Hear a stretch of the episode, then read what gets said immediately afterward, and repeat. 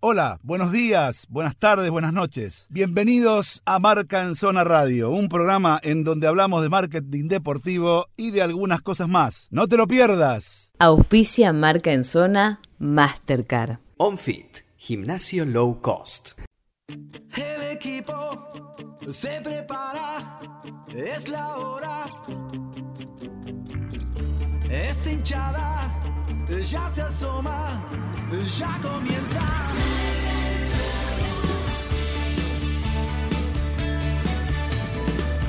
Me enloquece,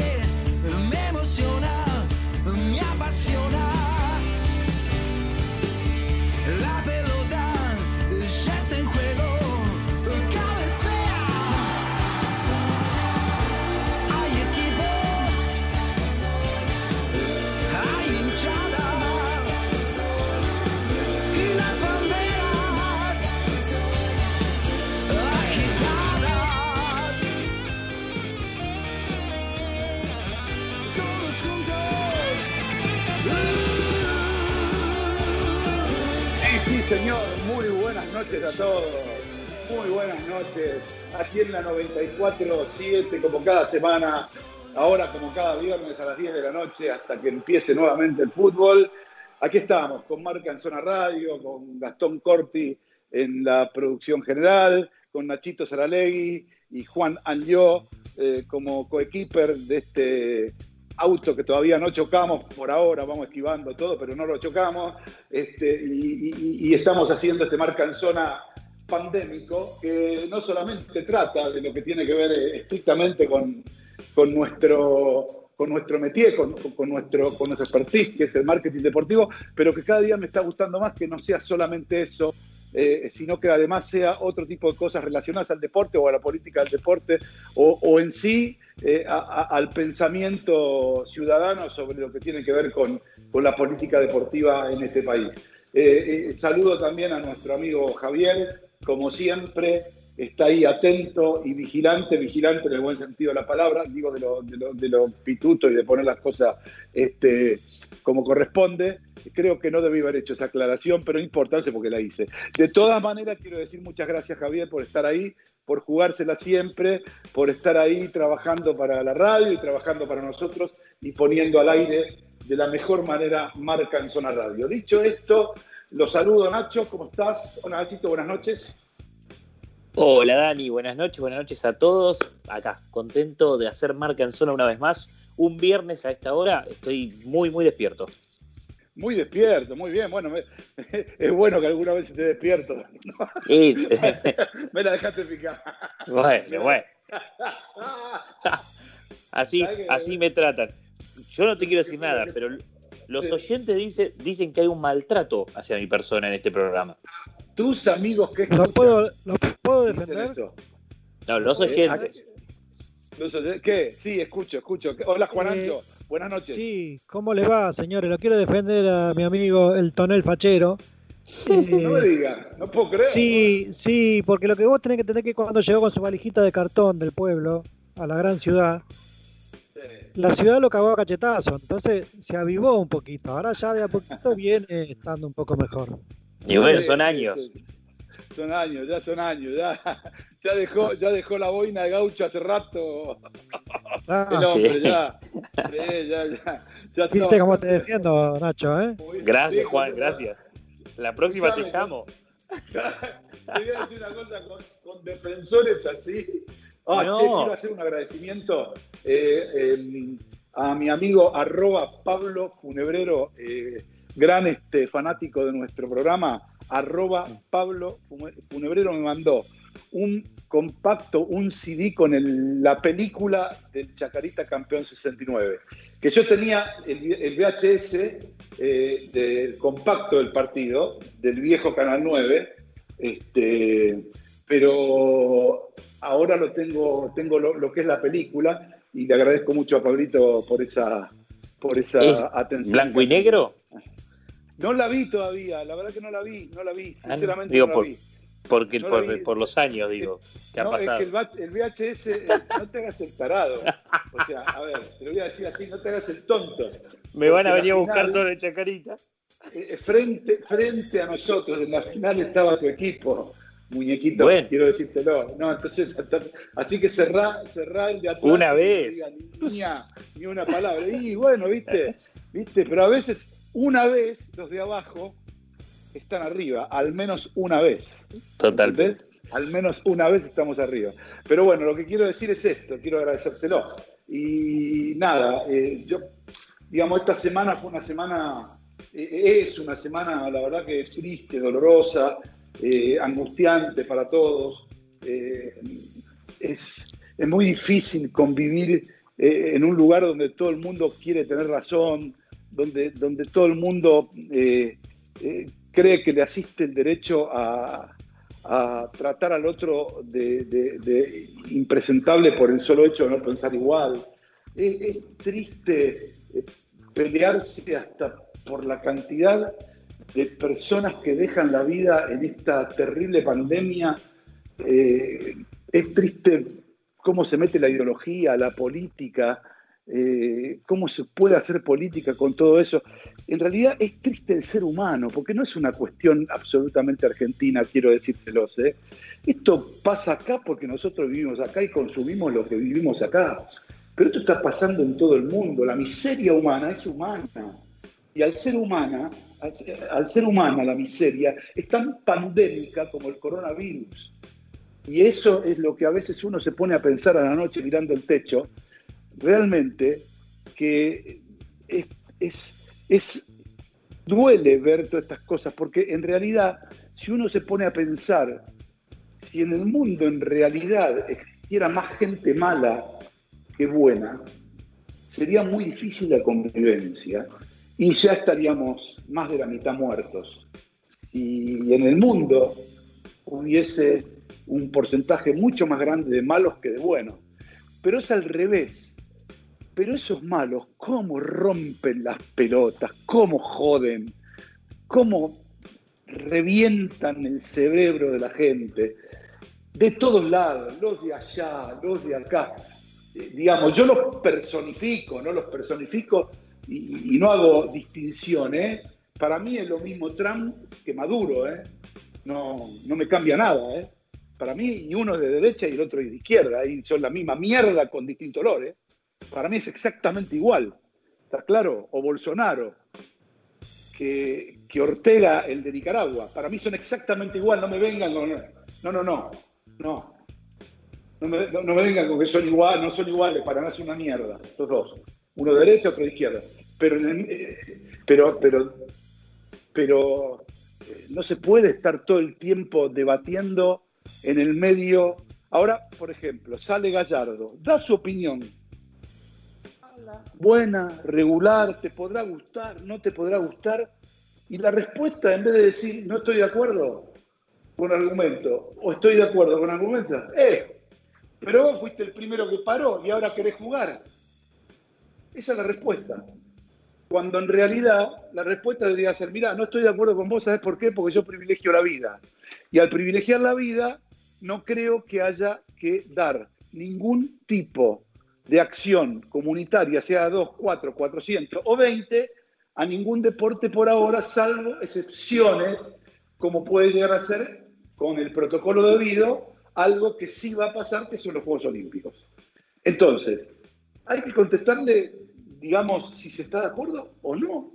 No ponerlo en una hoguera, en el obelisco, e incinerarlo porque el tipo osó decir que no estaba de acuerdo y que le parecía que habría que hacer algo para que los planteles empiecen a mover. Nunca planteó, e invito a escuchar completa la nota que hizo Gustavo López en la red, eh, planteó que vuelva a jugar nadie.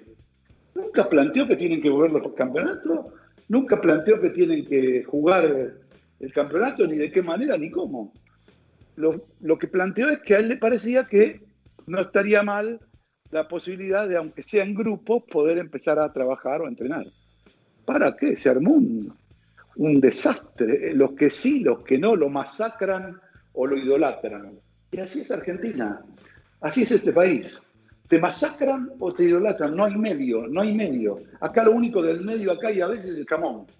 Entonces es imposible poder llegar a un entendimiento en este, en este punto. Y como la verdad estoy bastante desanimado e hinchado las pelotas con este tema, porque todo el mundo quiere remar agua para su molino y en definitiva me estoy dando cuenta que les importa tres carajos, que estamos teniendo casi 2.000 casos por día, que estamos teniendo entre 25 y 30 muertos por día, y eso es lo que me importa y me interesa a mí. Eh, que me disculpen, a mí me importa la vida humana por sobre cualquier otra cosa y no tengo nada que ver con ninguna religión. Los que los conocen, los que me conocen lo saben, ¿sí? Eh, al contrario, bastante peleado estoy con las religiones, con lo cual no, es una cuestión de convicción, de formación. Eh, y no pido que todo el mundo esté de acuerdo conmigo, puede no estarlo, pero no por eso lo voy a desacreditar, no por eso voy a decir, no, mira, la verdad, este, a mí me parece que vos loco, no, sabes nada, o, cómo puedes pensar de esa manera. Eh, estamos mal, estamos mal, será el encierro, será la pandemia, pero estamos mal. No, no, no estamos dándonos cuenta, no estamos entendiendo que este es un problema muy serio y la verdad que ya a esta altura no es un problema argentino, es un problema humano. La grieta no solamente está en la Argentina, la grieta, señores, está en el ser humano. Llévatelo, Javi. Ponemos una musiquita, poné los auspiciantes y después volvemos.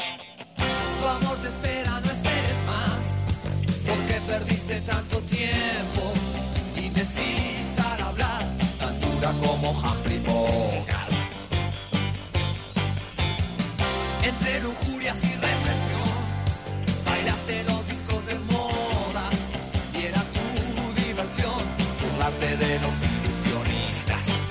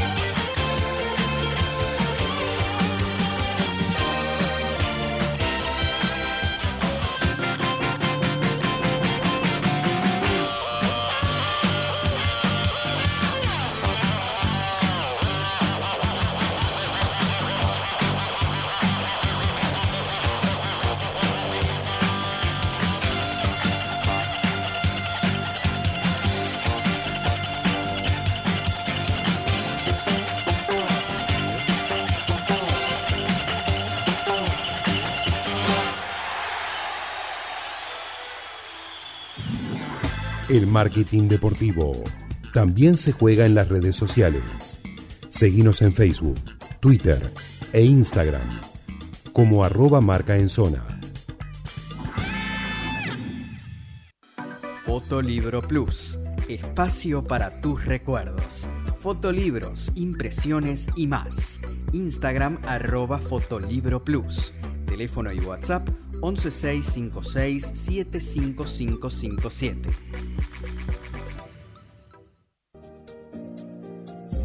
En Palermo, Hollywood, está Claudia Clausi Estética Integral, dermatocosmiatra, tratamientos faciales y corporales, depilación láser definitiva, turnos al 116-377-9832 o en Instagram arroba Clausi Estética.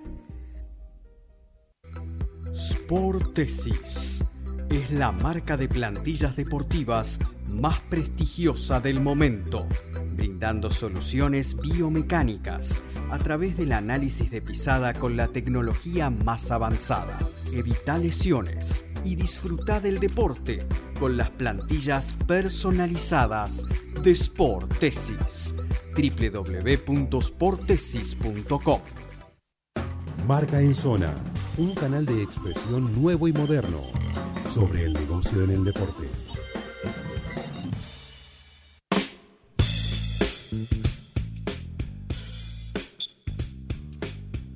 Bien, señores, seguimos aquí en Marca en Zona Radio por la 947.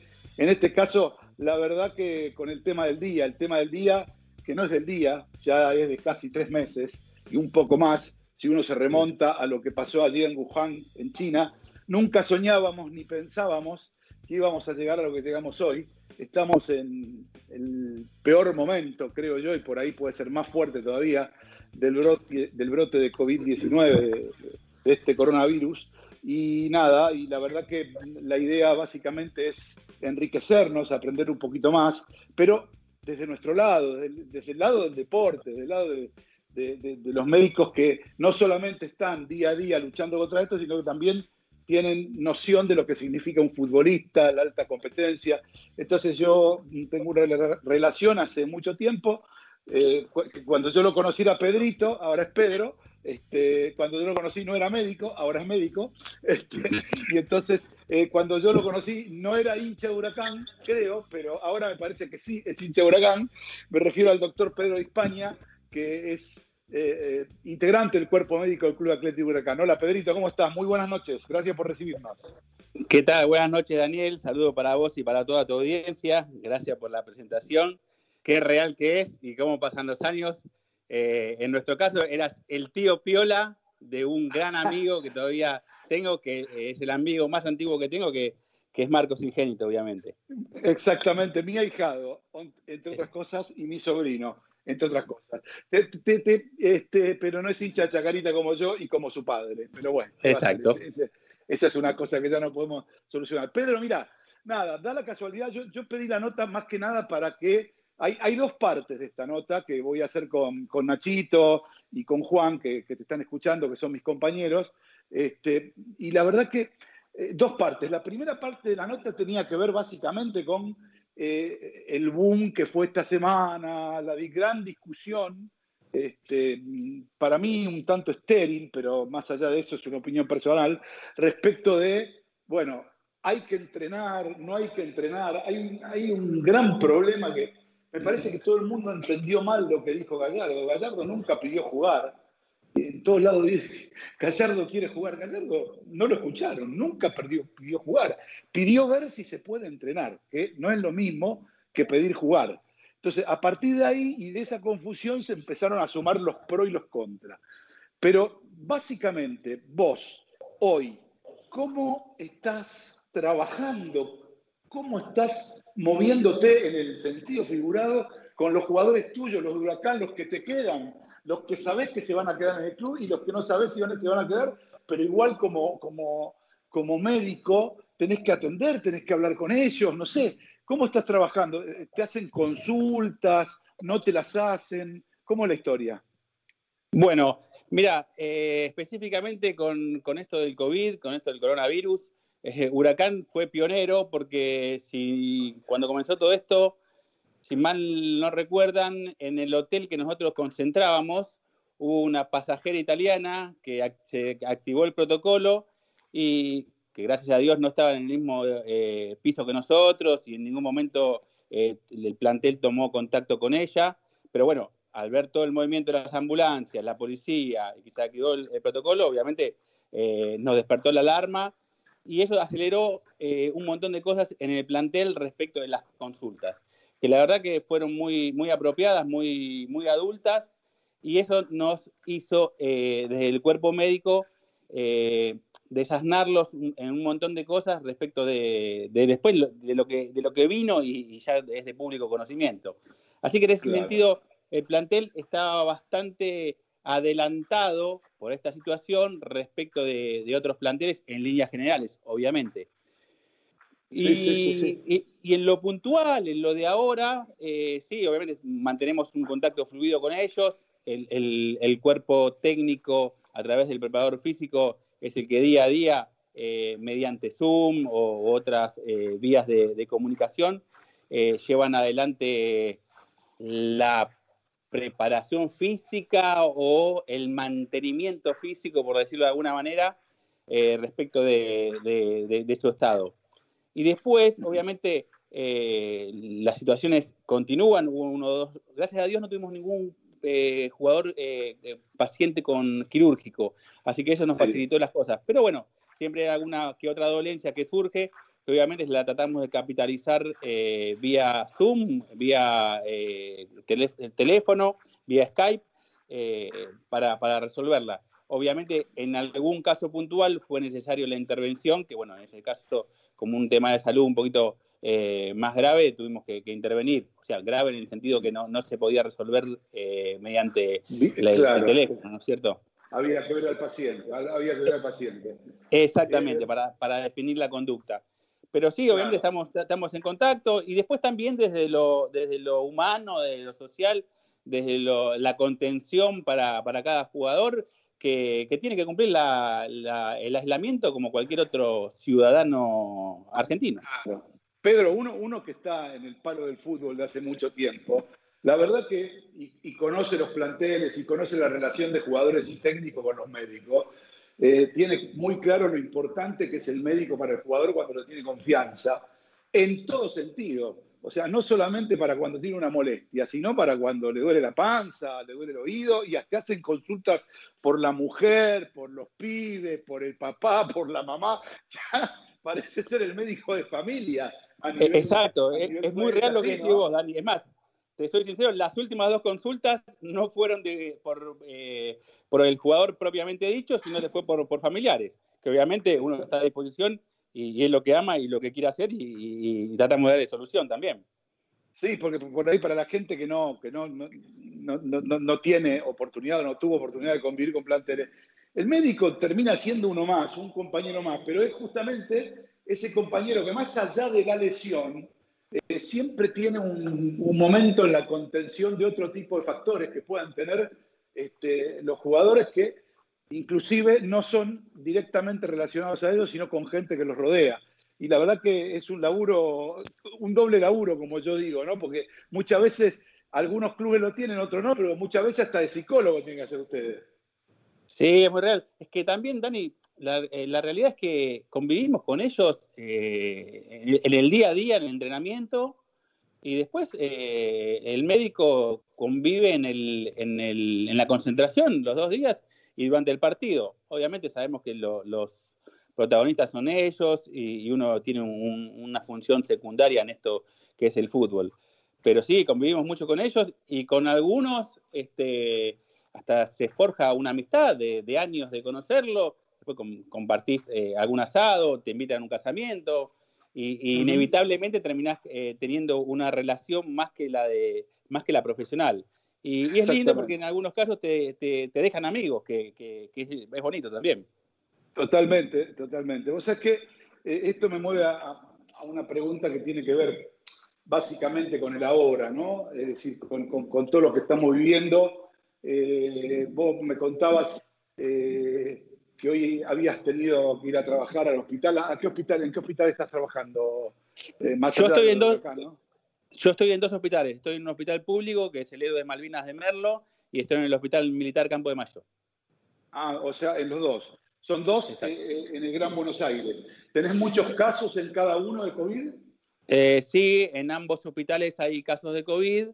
Este, sí, sí, lamentablemente sí tenemos casos de, toda índole. Algunos eh, tenemos la posibilidad eh, de que el paciente cumpla, a pesar de ser COVID positivo, eh, la, cuarentena en, el domicilio, siempre que, la posibilidad lo permita, y otros que por la situación de salud no, es inevitable que quede internada en el hospital. Pero sí, la realidad es que hay y, cada vez más. ¿Cuándo, ¿Cuándo es que el profesional determina este en casa y cuál es el límite? Donde el profesional dice, este en casa y este, eh, este, no, este, este que se quede mejor. Por las dudas, eh, aunque eh, uno o dos días, que se quede. Es muy buena la pregunta. En realidad lo que se hace primero se los, se los hisopa, se llega al diagnóstico y, hay dos o tres factores para que, no quiero entrar en tecnicismos, para que la gente, tu, audiencia lo, lo, lo entienda bien. Si tiene fiebre, tiene alguna dificultad respiratoria o alguna comorbilidad este, que amerita la internación, eh, en ese caso, o, ya eh, el, proceso respiratorio, uno encuentra con algunos parámetros que se, le toman, encuentra alguna dificultad, eh, amerita dejarlo internado. Después también existe, hay otros menesteres, porque claro, a veces el paciente llega y no puede aislarse totalmente en una casa. Entonces, ahí se les busca desde, el Estado algún lugar, alguna residencia donde pueda cumplir eh, el proceso, que obviamente sigue siendo monitoreado por, un profesional día a día, a veces dos o tres veces al día, en, la toma de, temperatura, en, cómo, cómo, él se siente. Muchos la realidad es que lo, pasen, lo pasan prácticamente eh, o asintomáticos o con, un, con, un leve, eh, con una leve sintomatología. Pero en el caso, volviendo a tu pregunta puntual, en el caso que, hubiese eh, fiebre sostenida, alguna dificultad, respiratoria o alguna otra patología que amerite la internación, tienen que quedar en, el hospital. Se, habla mucho, ¿viste? Se habla, todo el mundo habla de COVID y, es como que te inunda un poco eh, toda la información. Pero vos que estás en, dos hospitales que son del conurbano bonaerense, ¿sí? Eh, sí. vos, vos, este, ¿Sentís que, digamos, que e, eso realmente, como dicen, si no, si no se frena un poco esto, puede llegar a, colapsar de alguna manera? ¿Sentís que, digamos, puede haber más enfermos que camas?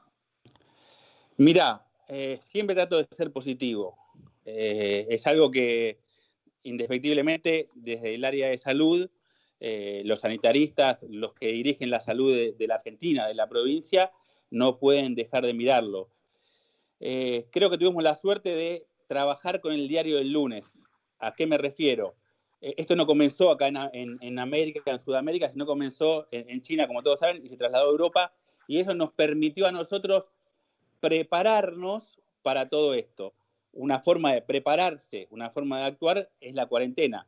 Imagínate que si nosotros no hubiésemos hecho la cuarentena, estarían inundados los hospitales eh, de casos y, basta con mirar eh, Estados Unidos o, Brasil eh, o mismo Italia, eh, lo que pasó que con otra, otra economía, otra posibilidad. Otra mentalidad, otra mentalidad. Y, otra mentalidad también, es cierto, iba, iba, a pasar a en una segunda etapa a eso, pero la economía de ellos, que con más recursos, obviamente, no, no, no, no estoy descubriendo nada nuevo, colapsaron. Imagínate si no nos hubiésemos preparado que eh, y no hubiésemos hecho la cuarentena, eh, estaríamos colapsados. Eh, no, es muy importante, es muy importante lo que decís, porque dentro de toda esta batería de cuestiones que se dicen, dice, eh, pero ¿para qué tantos días? ¿Para qué tantos días? Y justamente para esto, amigo, para que haya 2.000 por día y no 2.000 por minuto, ¿no? Más o menos.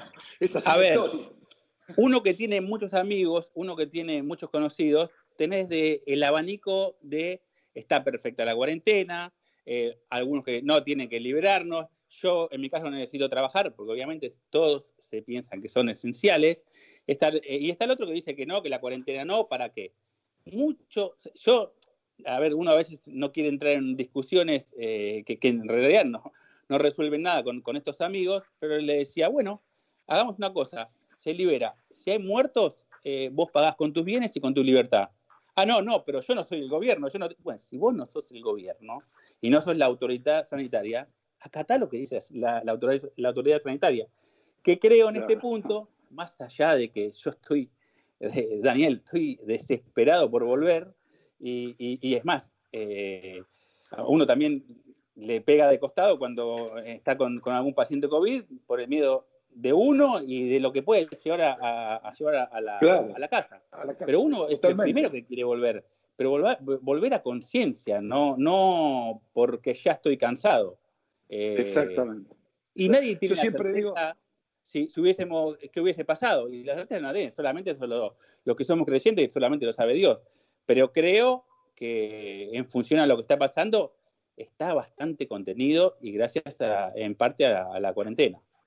Claro, lo que pasa es que yo a vos te doy un mérito doble entre los- la cantidad de gente que opina, porque vos no sos ni más ni menos que médico, no, ni más ni menos trabajás en hospitales del Gran Buenos Aires, ni más ni menos trabajás eh, eh, directamente relacionado con el COVID, que ahora me vas a explicar con el famoso tema del plasma, que me contabas antes que estabas trabajando con el tema del plasma, y además de todo eso, sos médico de un equipo profesional de fútbol, con lo cual tu palabra pasa a ser por lo menos mucho más importante que la mía y de cualquier comunicador que nunca estudió medicina, para empezar. Entonces, por eso yo le doy el valor que le doy. Entonces, y ahora paso a lo, que te preguntaba recién, a lo que te comentaba recién. Me comentabas eh, en la previa que hoy tuviste venías de- del hospital y que estuviste trabajando en el tema del plasma. ¿Por qué no le explicas un poquito a la gente y a nuestros amigos de Marca en Zona Radio, acá por la 94.7, eh, cómo es el tema este del plasma y lo importante que puede ser o no el hecho de eh, que tuvo el COVID poder donarlo o no, porque parece que no todos sirven. ¿Por qué no contás un poquito eso? Bien, Eh, bueno, primero gracias por tu palabra, no sé si es para tanto, pero bueno, me haces poner colorado y, y bueno, gracias. Y, y No, no, recordarle a la la gente verdad, pero Pedro, Pedro es la verdad, o sea, a ver, es un, es un dato, eh, te diría hasta periodístico. Si vos tenés un tipo que estudió medicina, si vos tenés un tipo que estudió medicina, además de estudiar medicina, es, este, trabaja en dos hospitales públicos, que no es lo mismo que trabajar en hospitales privados, todo el mundo lo sabe. En el hospital público ves de todo para todo y con todo. sí, No en, uno, uno, ¿eh? uno es sobre el hospital militar que digamos es medio cerrado a cierta comunidad Sí, y el otro sí, sí, es sí, eminentemente público que, que recibís eh, todo lo de conurbano, sí, sí. Digamos, pero, bueno, veo, veo, veo la, doble, la doble faceta también. Pero hay una autoridad, ¿entendés? O sea, y encima de eso, sos del fútbol, o sea, hay una autoridad para, para hablar de esto, me parece a mí elevada por sobre lo que hablan. Porque Bueno, te agradezco, te agradezco. Entonces, por eso te lo digo. Bueno, contame, ¿cómo es lo del plasma? Bueno, eh, estamos trabajando con el plasma. eh, lo que se está buscando, que ya está, eh, si, si bien es, es una- es algo experimental y quiero que esto eh, quede bien claro y, explicar eh, los pormenores, eh, lo que se usa es plasma de convaleciente, o sea, de personas que hayan eh, padecido el, COVID, el, corona- el coronavirus, y en un momento determinado de, que ya están curados con dos PCR, o sea, con dos test negativos, o sea que la persona ya está curada y pasó la enfermedad, al haber pasado la enfermedad genera algo que se llama anticuerpos. Esos anticuerpos se está viendo de que en el plasma de estas personas, eh, reinfundiéndosela a pacientes que están eh, críticos, eh, han tenido buenos resultados. Obviamente tiene un montón de, de- de pormenores, está en fase experimental, si bien se tiene experiencia con otras patologías que ha dado resultado, acá es muy, muy poco lo que se tiene todavía, muy reciente, exacto, pero se está viendo que está dando buenos resultados. Hoy a la tarde, mira, puntualmente, fíjate cómo, cómo todo, todo se, va, se va hilando. Eh, otra de las cosas que me dio grandes amigos, el, el fútbol, es los colegas. Eh, y, y viste que hubo un jugador de Tigre que, que fue COVID. Eh, bueno, este, gracias a Dios resolvió. ti- Tiene, y hoy me llamó Guille Snevely, que es gran amigo, el médico de Tigre, uno de los médicos de Tigre, gran persona, gran profesional. Y mira cómo se preocupó para consultarme dónde podía ir a donar y que el jugador tenía toda la intención, después de haber pasado lo que pasó, de ayudar donando, donando su plasma. Así que bueno, Excelente. es una ¿Cómo se herramienta llama- más ¿Cómo que- se llama el jugador? Ay, ¿Cómo me se ahora me lo- me- no, no, ver, no, no la recuerdo porque no, no es mío. es- de- Gastón, es de Tigre. Acá, acá estoy. sí. Sí, Nacho leí. Eh, Ca- Cardoso. Fue el Cardoso. Sí, Exacto, señor. Ahí está. Volante de Perfecto. Exactamente. Volante de Tigre. Bueno, bueno, eh, muy bueno. se- muy, pre- muy predispuesto, así que la intención es que esta semana, eh, si están dadas las condiciones, porque obviamente tiene que cumplir no solo haber estado enfermo de COVID, sino también cumplir otros requisitos, que entre ellos ser eh, los mismos requisitos que cualquier donante común. Por ejemplo, no haber tenido hepatitis y bueno, Claro, una serie de, de- de pautas, porque después, a pesar de que ese, ese plasma se va a analizar para todo con la intención de no pasar de ninguna enfermedad al paciente, este, debe cumplir ciertas eh, pautas y, y requisitos para calificar para poder ser donante de plasma de, de COVID. Así que COVID, fíjate eh, cómo el futbolista, el médico de Tigre, gran amigo, eh, sin que yo lo llamara, enseguida me, me llamó y se puso a, a- a disposición a través de- del jugador, eh, con la intención de, de sumar eh, una ayuda, una herramienta más en esto que es el, combate contra la pandemia. No, está buenísimo porque además eh, los medios oficiales están pidiendo a los que tuvieron que por favor se acerquen para, para ver si su plasma puede servir para ayudar a otros. Ahora, este tema del plasma, Pedrito, ¿es un Sí. tema, es, es un tema eh, eh, detectado acá o viene de afuera? No, eh, en, en esto ya hay con otras patologías, hay, hay ya experiencia. Eh, no sé si, no sé si eh, que el- el- le habían dicho el plan Maistegui, eh, no sé si fue con el mal de los rastrojos, que también Ah, sí. había, había funcionado. Entonces uno se hace, lo tras, tras- la polan, traspolan y se piensa que también puede cumplir la misma función y de hecho en la poca experiencia que vamos teniendo está dando buenos resultados. Obviamente. Pero, por- Sí. pero te digo, ¿esto lo están haciendo en Argentina o lo hicieron, por ejemplo, en, en Chile? ¿Lo hacen, por ejemplo? Digo, en- en Perú. la ¿lo verdad, la verdad, eh, No. no. tengo la, no tengo la certeza. Pero creo que, Ah. pero creo que en Argentina, eh, si no es el pionero, eh, pegan el palo. Hay, hay, hay varios protocolos, uno muy grande que es el protocolo Infant del, del doctor Pollack y otros protocolos de, de- de Nación, eh, que hay es uno, Pollack Pollack es uno de es, los que es el integra-. Es el Eh, eh, infectólogo que, que integra el equipo de asesores del presidente, ¿no? Exactamente, bueno, hay, hay un proyecto que es con un número grande de, de- de casos, de, de números de, pacientes, 300, que se hace a, a doble ciego. Eh, para explicarlo rápidamente, doble ciego es, eh, a uno se le infunde, a otro no, para ver si, si es lo que se infunde, si realmente es efectivo o, o- o que no sea casualidad, para que lo entienda la audiencia, ¿no? Es un poquito más... Claro, que, que- más- que no sea somático. Que no Eh, sea exactamente, somático. exactamente. Y, y poder todo avalarlo científicamente. Eh, así que bueno, sí, se está sí, trabajando muy seriamente, y, y- pero todavía está en fase experimental con algunos, eh, eh, digamos, eh, temitas legales a resolver para que esto eh, sea oficial y se pueda dar. Como, como, como un- Claro. cuando un remedio tiene que pasar por diferentes fases o una vacuna tiene que pasar por diferentes fases, en este caso, eh, esta herramienta, que es el plasma de convaleciente, también debe pasar por ciertas fases para eh, ya darlo eh, con total seguridad y, y que funcione. Pero no obstante Pero vos- eso, vos las que los proyecciones que estamos que- tratando, Sí, Sí. Ahí está. Si, si- si hablamos de proyecciones, en tu experiencia, en lo que estás tratando en Merlo y en Campo de Mayo, en tu experiencia y las proyecciones, ¿cómo lo ves? ¿Va bien? ¿Va, va- va- va para, ¿Va para que sirva? ¿Para que en otros lugares lo usen, por ejemplo? ¿Va para eso? Sí, seguro, seguro. Eh, hoy día lo que se tiene es esto. eh, y yo estoy, tengo muchas, vamos, si tuviese que poner una ficha, si fuese, estuviese en la ruleta, más allá que no, no, juego, le pondría una ficha a esto porque creo que, que- que va a andar. E incluso después lo que se busca es no transfundir el plasma, sino esto, eh, ponerlo en un frasco, eh, como si fuese gamma globulina, y, y que ya que salga a, a gran escala eh, como una herramienta eh, eficaz para, para el Claro. coronavirus. Pero sí, yo soy positivo Como- y, y creo que anda bien. Digamos, en este caso, como si fuese el antibiótico que te salva eh, del bicho, una cosa así. Como si fuese el antídoto. Como si fuese un antídoto.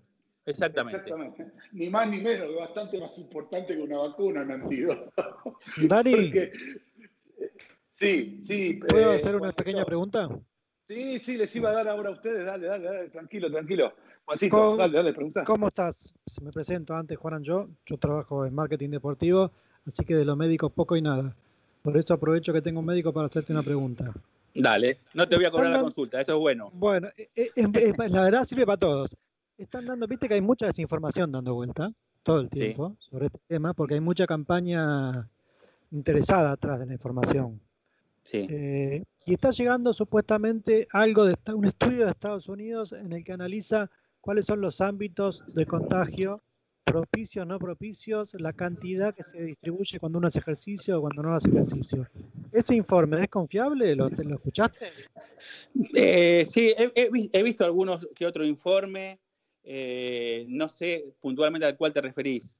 Salió eh, ayer, no me acuerdo ahora de dónde es, es uno que te dice que, por ejemplo, que espacios cerrados son peores, que para contagiarte tenés que estar en una conversación más de 45 minutos, que con menos de 45 minutos no te contagias si tenés tapaboca y estás a menos de Bien, sí. No, sé si puntualmente... raros y viendo a Estados Unidos me levantan la alerta porque Estados Unidos está operando muy fuerte para levantar la cuarentena en el mundo, no solo en su lugar. Exacto. Eh, sí, mira, eh, he leído infinidad de cosas, algunas eh, ciertas, siempre busco lo que tenga aval científico.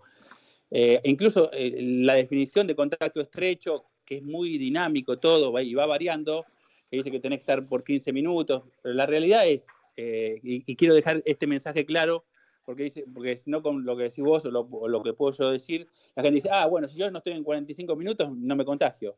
el virus no está con un cronómetro en la mano diciendo, bueno, listo, 15 minutos ya lo puedo contagiar. Eso es, totalmente relativo.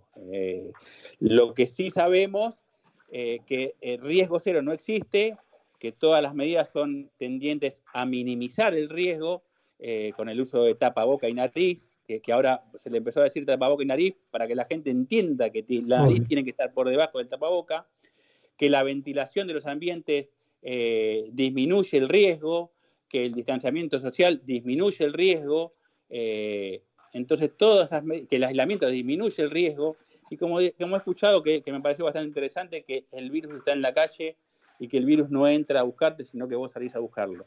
Sí, eso lo eh, dice Pedro Can. bueno, sí, exactamente. Con lo que quiero decir es que eh, todos estamos ansiosos, todos queremos volver, todos queremos correr, más allá que, he visto gente que en su vida no corrió en su vida. y ahora hasta quieren salir todos a correr. Es entendible, es entendible también, es muy entendible lo de la parte económica también. Eh, pero que bueno, estamos en un hecho histórico, porque es una pandemia eh, que ojalá la, podamos pasar y esto sea anecdótico y va a quedar en los libros de historia esto. Entonces nos cambia todo y hoy las herramientas que tenemos son estas. Entonces eh, tratemos de manejarnos con, esto, más que nada para dejarle un, mensaje claro a la audiencia. Sí, sí, y una pregunta que tiene que ver con, con este tema, porque digamos, eh, la verdad que estamos, estamos me parece, eh, en un punto, eh, hablando profundamente y profesionalmente de este tema, preguntando cosas que seguramente preguntaría cualquiera de los que nos escucha, cualquier persona que, que camina por la calle. Y, y yo el otro día escuché a un infectólogo también que integra el, el, equipo de, de asesores del presidente decir algo así como que en realidad eh, van cada uno, si a la gente eh, no le da importancia a esto que estamos diciendo, en un punto van cada uno porque es como si vos decidieras jugar a la ruleta rusa. Es decir, eh, nadie sabe dónde está la bala, pero la bala te puede venir en cualquier momento. Y él lo refería al tema, por ejemplo, de la franja etaria, que si bien eh, era la franja, digamos, más eh, atacada desde el punto de vista de la letalidad, la, franja de, de, arriba de 65, arriba de 60, también había muchos casos de gente joven. Y el tipo en un momento dijo, cuidado, que este es un virus que por ahí vos puedes estar muy bien y ser un tipo joven, fuerte y no tener ninguna prescripción, pero tu genética no lo resiste o le pega más duro. Eso en algún caso eh, puede ocurrir, lo, has visto, has visto gente joven, fuerte, así que, y que lo ha tenido igual y que le ha pasado mal, no que lo tuvo asintomático, sino que lo ha pasado mal a pesar de estar perfecto. Sí, sí, es muy buena tu pregunta, Dani. Eh, sí, eh, caso, por ejemplo, de un, enfermero que, lo veíamos con una vitalidad, y, bueno, terminó en, en, asistencia respiratoria mecánica. Eh, muy cercano a nosotros, hoy gracias a Dios salió, está mejor, eh, está sin, sin, la necesidad del respirador, pero sí, lo, lo palpamos, es una persona eh, fuerte, sana, y bueno, que también le, lo golpeó. No sé si con, con, eso respondo a tu pregunta, pero por eso e, e, e, incluso si bien es cierto que, la gente adulta mayor es la que está más vulnerable, eh, la realidad es que no hay que ser egoísta eh, porque el virus sigue circulando y esto se sigue alargando. Entonces, por eso la toma de conciencia, y más creo en este momento que eh, estamos yendo rápidamente hacia el pico. Y, y no solo eso, también pensemos que de este virus se conoce muy poco. Y, si, afecta, si afecta la parte respiratoria en una persona joven, que seguramente por, la tasa de mortalidad lo va a superar en una, persona joven, no sabemos las consecuencias a futuro porque no, no, no, no, las sabemos. Y si puede dejar alguna secuela o alguna disminución eh, a nivel pulmonar y a nivel respiratorio, entonces la idea es, eh, eh, evitar el, contagio hasta tanto tengamos sí una, una vacuna. Una certeza Crea una vacuna que, nos permita volver a, la vida normal, porque eh, hasta que esté la vacuna vamos a salir de esto, pero con una nueva, una nueva normalidad. Pero con la vacuna, si es efectiva, vamos a volver a, lo que era antes de la, de la, pandemia. Claro, y esto sirve también para la gente que nos escucha, y para, sobre todo para los jóvenes inquietos, como le digo yo, y que, nada, no pasa nada, eh, bueno, eh, Total, yo esto, no lo escuché, pero es como si lo estuviera escuchando. Total, cágalo viejo, no te preocupes, boludo, vamos, a dar una birra. Lo, estoy escuchando, no es que lo escuché, ¿eh? pero estoy escuchando en un montón de lugares de esta Argentina porque somos así, estoy escuchando estas cosas. ¿entendés? Es real lo que decís. Eh, en mi interior, ah, mando una birra, así, cágalo viejo, voy a probar. No, papi, no te equivoques, ¿eh?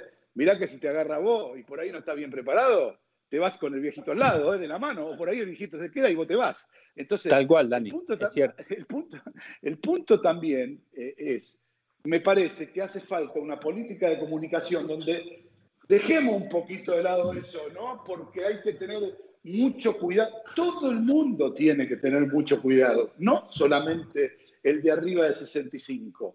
Y yo veo que se le mete mucho hincapié a eso de arriba de 65, arriba de 65, eh, yo hoy fui a asistir a, mi madre de, 94 años a llevarle unas cosas que cada 15 días le llevo. Este, y la verdad te digo, los anteriores viernes que fui, porque voy exactamente clavado cada, 12, cada 14 días, te este, pido el permiso y voy, eh, estaba con un viernes, eh, digamos, feriado, un viernes como si fuese Sí, feriado. Hoy era el viernes habitual de siempre. Y me preocupó mucho porque eh, los otros tres viernes no era el pico que estamos viviendo ahora. ¿Entendés? Y me parece que la gente, además de cansarse, le perdió el miedo. Y es mucho peor perder el miedo que cansarse, me parece a mí, ¿no? Sin lugar a dudas, es muy bueno lo que decís. Mira, sin ir más lejos, creo que hoy falleció, o hoy ayer, falleció el jefe de terapia intensiva del Perrando, que es el hospital, uno de los hospitales públicos de Resistencia Chaco. Tenía 53 años. Así que lo de por arriba de 65 es relativo. Eh, y si así fuera, que no lo es, y si así fuera, también un poco de conciencia, porque todos tienen padre, todos tienen abuelo, todos tienen tío, eh, y si no lo tuviesen, también. Eh, también, también. Por eso, hay que tomar conciencia y creo que en un punto de todo lo malo hay que sacar algo positivo tratemos de que esto nos termine de unir de una vez por todas a los argentinos. Eh, bueno, eso, eso, yo, eso yo lo veo más difícil. Eso lo veo más difícil. Yo me conformaría con que eh, por lo menos estemos unidos para darle bola a todas las indicaciones que vienen desde el ámbito oficial para que eh, yo lo digo y lo digo acá permanentemente desde que empezó la pandemia. Yo, mira, un trabajo se vuelve a buscar, este, económicamente eh, te podés recuperar, eh, podés este, pedir a alguien, pero del cajón no se vuelve. del cajón no se vuelve. Con lo cual, este, yo no tengo ninguna duda que eh, entiendo a todo el mundo, pero hay que preservar la vida porque es como bien vos decís, después que se vayan a ver, a ver quién se, eh, digamos, eh, quién se va a bancar este, en Estados Unidos y, Bolsonaro y Trump van a tener van a tener que rendir cuentas en la justicia, porque lo que nadie se da cuenta ahora son la innumerable cantidad de juicios que le van a llegar por negligencia. Van a tener tanto juicio por negligencia que no, no solo no van a poder presentarse a nada, no van a poder gobernar de nada. Ese, es el punto. Porque es negligencia lo que han hecho. y, si fuese, y si fuese solo eso de perder el juicio, eh, pero lamentablemente las vidas que se fueron ya se fueron. Y si se podía haber evitado una, aunque sea una, ya era, era, era más que suficiente. Exactamente, por eso digo, van, van en los valores de cada uno. Chicos, preguntas. no, yo no, ahora la, ¿Cómo estás? Sí, tengo, tengo una pregunta y la vamos a vincular con fútbol. Eh, Pedro, ¿cómo estás? Nacho Saraley te saluda. ¿Cómo te va, Nacho? me imagino que, bueno, fuiste aprendiendo sobre, este, sobre el COVID con, a, la marcha. Con lo que vimos que me llamó mucho la atención en Italia. En Italia se empezó a abrir eh, muchas, muchas cosas, se volvió al fútbol. Napoli sale campeón, pero 5.000 personas se juntaron en una plaza a festejar. Con lo que, con lo que sabés, con, bueno, con, toda tu capacidad, ¿vos crees que puede reflotarse el virus por una situación así? Mira, eh, en otros casos similares eh, ha habido en, en algunas situaciones lo que se llama la segunda oleada y que muchos infectólogos, que obviamente tienen, yo no soy infectólogo, tienen más capacidad que yo para explicarlo, las segundas oleadas en general son más graves que la primera. No siempre se tienen que dar, pero pueden, pueden, pueden tranquilamente darse. Y bueno, volvemos a, parte, de, de, lo que fue la, eh, lo que es esta charla, cómo eh, se, a punto de partida de perder el miedo, se juntan 5.000 personas, eh, y bueno, también acá cuando se dijo de salir a correr, eh, parecía un hormiguero eh, y, todo sin pensar. por eso, totalmente. el tema es tomar conciencia y, no creerse que uno tiene que salir porque yo tengo que salir. Todos estamos en la misma y todos quieren salir y todos quieren que esto se termine y, todos tienen penurias económicas. A todos de, alguna u otra manera los ha golpeado. Pero entendamos que es una pandemia, esto es algo histórico, no se da todos los días y no tenemos eh, hoy en día, en, el, 2020, eh, otras herramientas. Quizás que, no sé, en el 2228 digan, mira, esto es tonto lo que hacían, se ponían un tapaboca cuando podían haber tomado esto. Pero bueno, pasó, nos pasó a nosotros cuando miramos la, la, peste negra eh, con las ratas, y cómo no se daban cuenta. Y el médico andaba con una máscara, con un pico. Bueno, pero hoy día tenemos esto y tenemos que usar lo que tenemos y, a conciencia. Eh, Pedro, eh, una, última pregunta que tiene que ver ya con, esta gran controversia de la semana del volver a entrenar. O sea, eh, desde el punto de vista médico, ¿sí? obviamente este tema de no poder mover el cuerpo todos los días a nivel profesional como está acostumbrado un jugador de fútbol profesional o de cualquier deporte. Evidentemente, eso eh, realmente, eh, eh, digamos, provoca o dicen que provoca una disminución en el rendimiento, este, pero mi pregunta es, ¿es una disminución en el rendimiento físico o es una en, el, en el rendimiento futbolístico? Porque yo digo, ¿no? los jugadores que he visto jugar ahora de España y de Italia y de, y de Alemania son muchachos que vienen de estar 60 días parados, ¿sí? 60, 70 días parados. La verdad que, este, más allá de los cinco cambios de la FIFA, yo no noto que, por ejemplo, no sé, que Messi o Cristiano corran menos, ni mucho menos este, noto que los alemanes corran, corran menos. A mí, y dicen eh, de las lesiones, hubo, de todos los partidos, hubo, en total de todos los que se jugaron hasta ahora, hubo como seis lesiones. Una cosa, la media normal en la cantidad impresionante de partidos que se jugaron en estas últimas dos semanas. Entonces digo, ¿cómo es la, cómo, es la ecuación? ¿Qué, qué, eh, ¿Qué, es lo que te dice la experiencia que tenés ahí con, con los jugadores? Mira, Eh, en diferentes webinars que hemos hecho, incluso con, también con gente del Barcelona, eh, con, los médicos de, acá del fútbol, e incluso tenemos un grupo de, WhatsApp entre los médicos del fútbol, no solo de Primera A, sino también del Nacional y, de la B Metro y que alguno que otro de, otra, de otras divisiones. Eh, estuvimos hablando y de inicio uh, pareciera que hubiera habido más lesiones. Después es, cierto, como decís vos, esto como que está en la media. Lo que se habla es que lo que se pierde es estado físico. Eh, no se pierde lo futbolístico, eh, y, esto obviamente es fácilmente demostrarlo con un, ejemplo burdo. A mí me pueden dejar entrenar y, jugar al fútbol y, darme un año y medio de ventaja y nunca voy a superar a, Messi ni a ningún jugador. Eh, así que lo que se pierde es el estado físico, no tanto el, tema con, la pelota, que obviamente hay que volver a reencontrarse con, la pelota en, un campo, que también es, se pierde un poco, pero no en la misma dimensión que en lo físico. Pero, bueno, esto, eh, de todas maneras, si esto es parejo, y otra cosa que, me, me gustaría dejarlo claro, y esto ya es una, opinión mía, eh, si, la merma es pareja, con el correr del tiempo esto, esto se suple. Eh, bien es cierto que se habla de lo físico, que se necesitarán 45 días para ponerse a punto, una especie de pretemporada, 30 días, eh, un poquito menos, ponele, para ponerse a punto. Pero lo que estaría bueno si eh, hablaba de la equidad, de que no haya cierta ventaja, que también a veces es propio de cierto grupo, de cierta parte en la Argentina, de que si en una provincia eh, se puede que no arranquen, porque después cuando arrancan todos eh, va a haber obviamente diferencias de que pudo entrenar 60 eh, días con el que pudo hacerlo 10 días. No sé si me explico. Claro, eso está clarísimo, está clarísimo.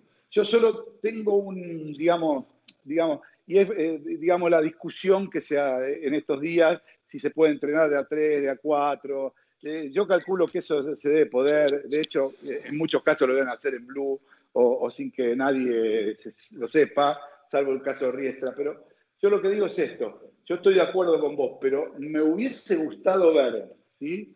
¿Qué pasa, por ejemplo, si este, esta pandemia hubiese estado focalizada en Córdoba, en Santa Fe, en Jujuy y por decir otra provincia más y en Mendoza, con, con, la misma cantidad que tenemos acá, y acá en AMBA no hubiera COVID a ver si hubiesen dicho lo mismo. A ver, yo te hubiese dicho lo mismo porque creo que es federal. Es, genial lo que es genial lo que decís, Dani, porque es muy cierto. Pero habría que haber respetado, obviamente. Habría que haber respetado. Y, el tema de entrenar no es, no es solo que el jugador vaya, sino que hay un montón de cosas, ni, que hablar de jugar en este momento como en algún punto se planteó hacerlo en alguna provincia que esté libre, entre comillas, de, COVID, porque el traslado no, son no son los 22 jugadores adentro de la cancha.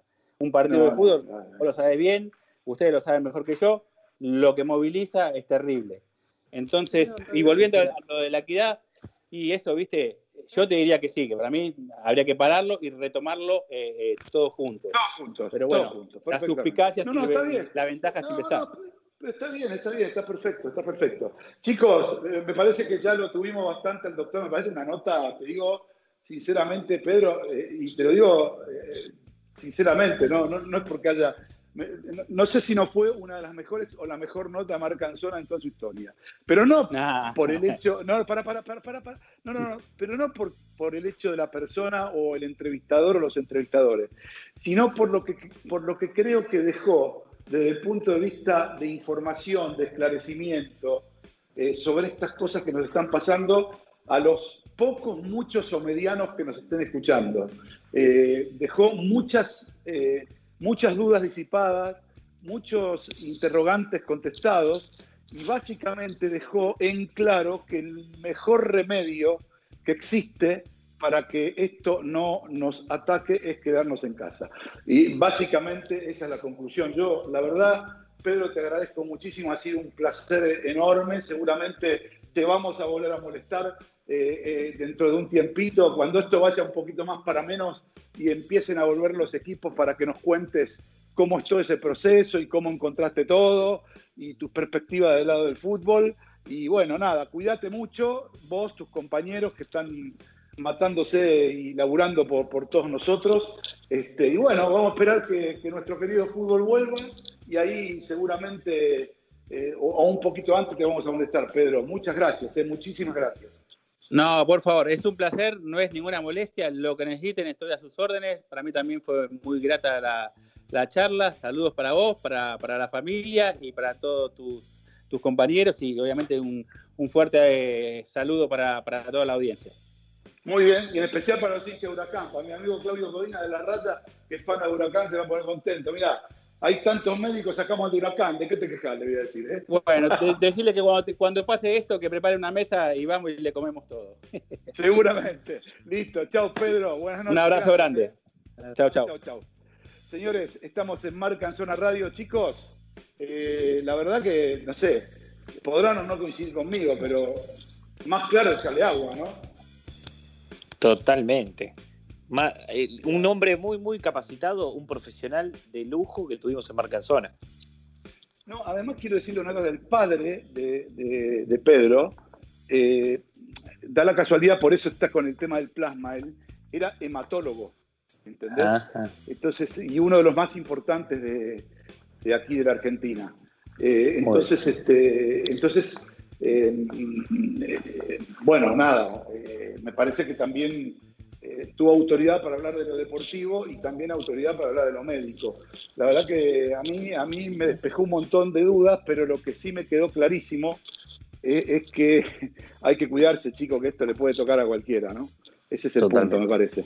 Totalmente. Bueno, bueno, vamos a ir a una pausa después de esta nota. La verdad, muy contento con esta nota. Eh, seguramente hay muchas cosas para extraer muy, muy ricas. Así que nada, Javi, llévatelo con una, con una cancioncita, con un tema musical y en un ratito nada más. Seguimos acá en Marcanzona Radio por la 94.7, tu radio y la radio de Marcanzona. Dale.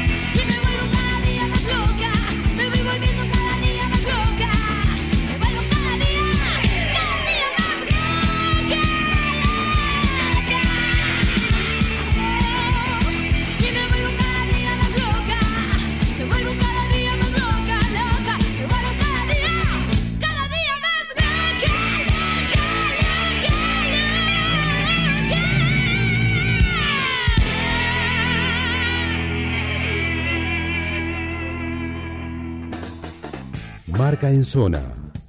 El marketing deportivo, contado y explicado con simpleza.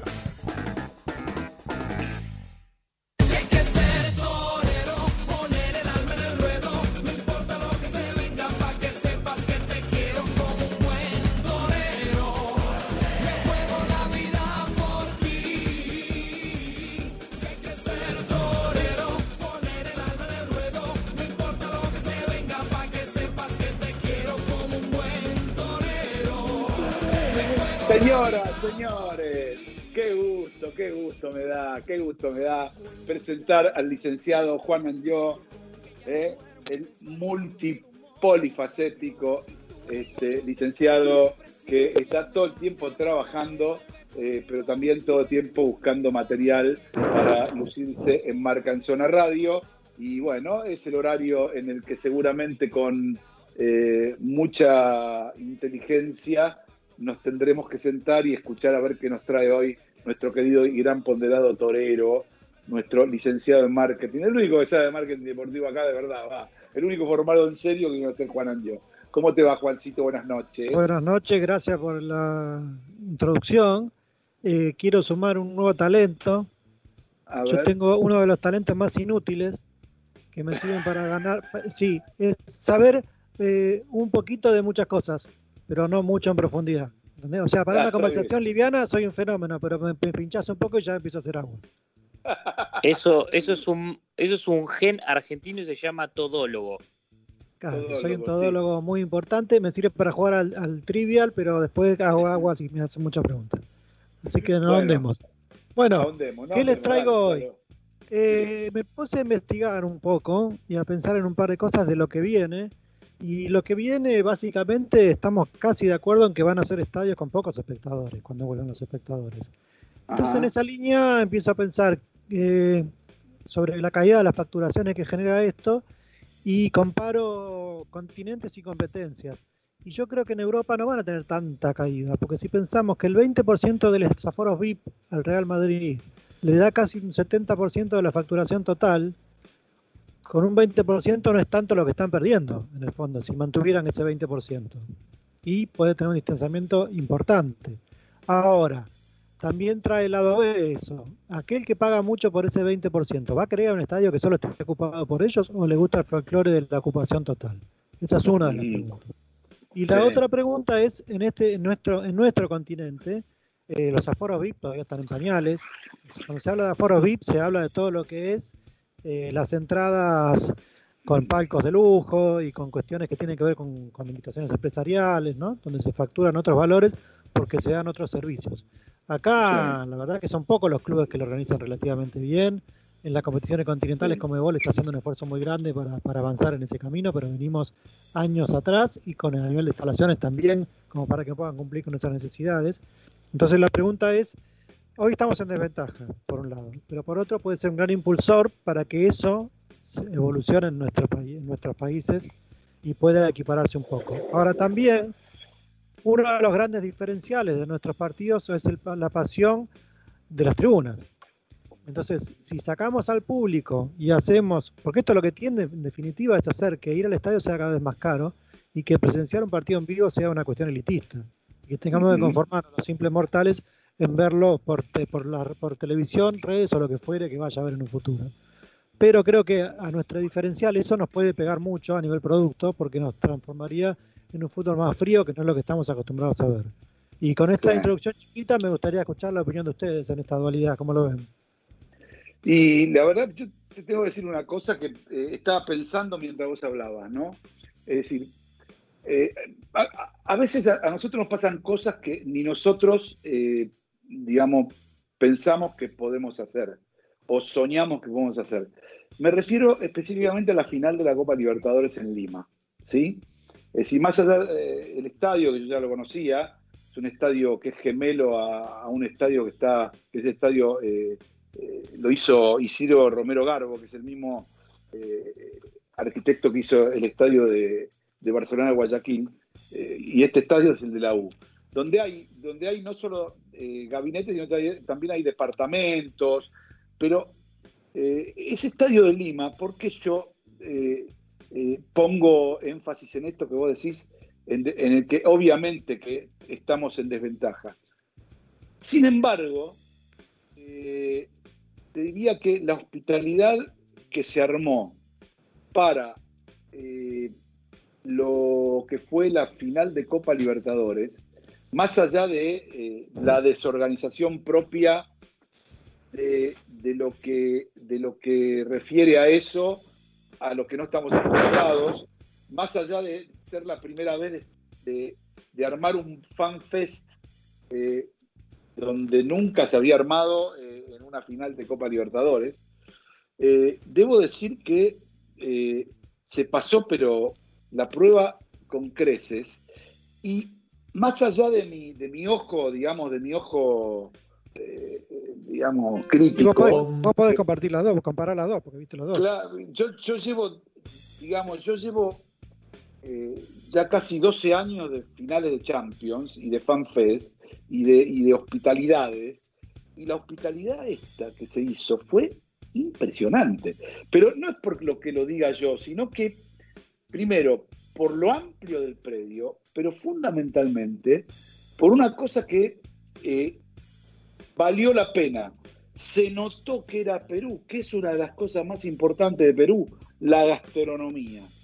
Donde se puso énfasis en esa hospitalidad, en la gastronomía. Entonces, tipos que yo conozco, que he cruzado en copas de todo tipo y factor, Copa del Mundo, Supercopa, Copas este, eh, UEFA, lo que vos me quieras decir, tipos que han compartido conmigo eso, estaban totalmente este, eh, admirados para bien de lo que fue el primer VIP de, de, de, de Comebol en lo que en lo que tiene que ver con Copa Libertadores.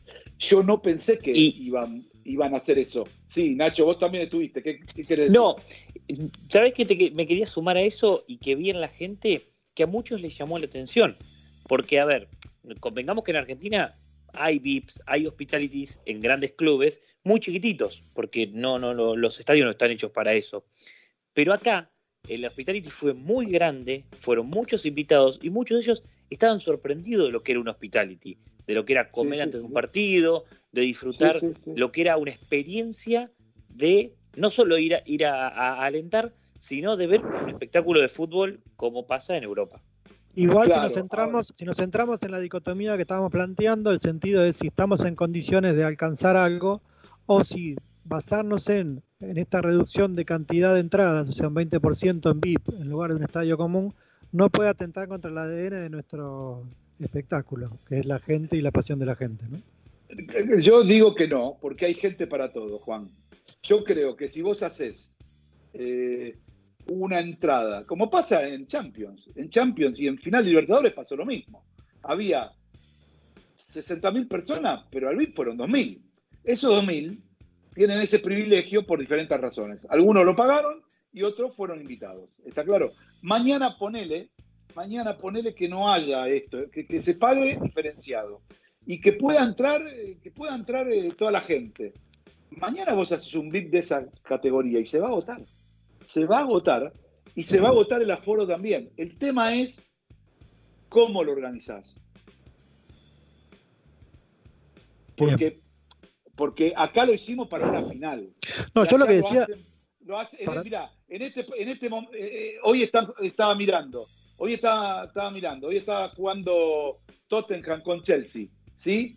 Y es un partido de la, de la Premier. Está bien, no hay gente, ¿me entendés? Pero si hubiese ido gente, había una hospitalidad del carajo, ¿me entendés? O sea, y es un partido de liga, a eso voy.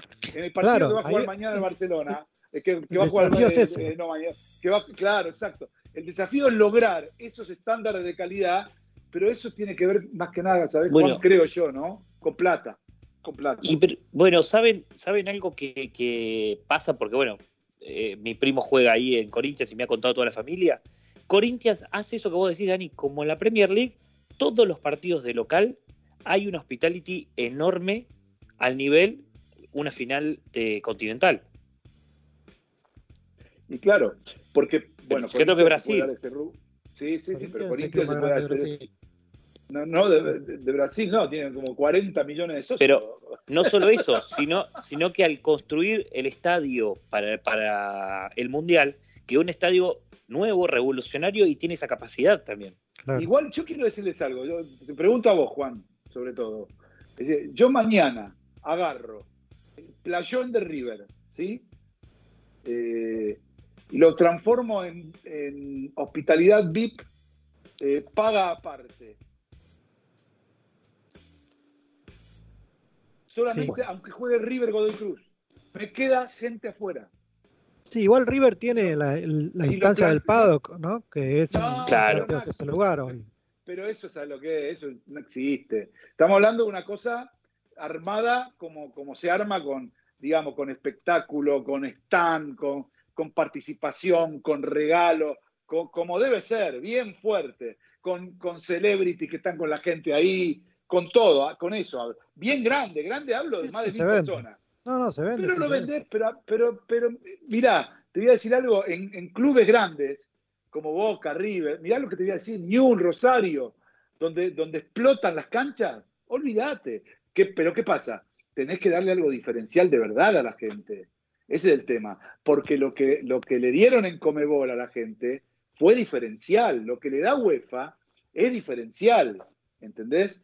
Para que un tipo, de un presidente de un banco, que fue, que yo lo vi en siete finales de Champions, me, me pare y me diga, che, la verdad no lo puedo creer. Lo que han hecho esta gente y el nivel de la comida y el nivel del espacio y el nivel del lugar este, la verdad que no lo puedo creer. Mirá que yo vengo de varias... Y es un tipo que recorrió el mundo, un presidente de banco me dijo eso. Y yo coincidí con él. Es decir, eh, y rectifico, plata, gente que conozca el tema. ¿Está claro? Porque vos con mucha plata podés hacer una cagada. Entonces la respuesta es esa, Juan. Eh, es cómo podemos, te lo digo de otra manera, ponele, tenemos posibilidad de un 20% de aforo en cada partido. ¿Sí? Bueno, de ese 20% de aforo, ponele que son, pueden ir 20.000 personas, vos podés llevar 500 a un VIP. Lo vendés, completo. Completo. ¿Entendés lo que te quiero Sí. decir? Aunque, entonces, el tema yo creo que pasa por ese lado. Y, y además, eh, más después de esto, de- después de esta pandemia, donde la gente tiene una avidez, muchachos, este, por, por- por- por ir a un partido o ir a la cancha, que ni hablemos. Entonces, este, creo que respondí tu, tu pregunta, ¿no? Más o menos. ¿o Sí, no? señor. Sí, señor. Bueno, Así señores, estamos, estamos cerquita del cierre y nada. no, tenemos una Eh, entrevista. Nos espera una entrevista, Dani, ahora. ¿eh? Ah, tenés razón, claro, no, no, no. Sí, no pará, pará. La decía pandemia le complica nuestro. los relojes al señor. Exactamente, de cierre no es por eso, estamos cerquita del cierre. Lo que quise decir es que tenemos poco tiempo y todavía nos queda una muy buena nota que tiene que ver con los Juegos Olímpicos, tiene que ver con medallas, tiene que ver con entrenadores, con fútbol, pero fundamentalmente con hockey. Así que no te lo pierdas. Eh, vamos rápidamente a Javi que se lo lleve y volvemos enseguida en Marca en Zona Radio, aquí por la 947. Club 947. Todos los deportes. Un solo lugar. En Marca en Zona no somos únicos ni somos los mejores. Pero estamos en los lugares donde los que dicen ser primeros nunca están. Marca en Zona. El canal de expresión para la industria del marketing deportivo.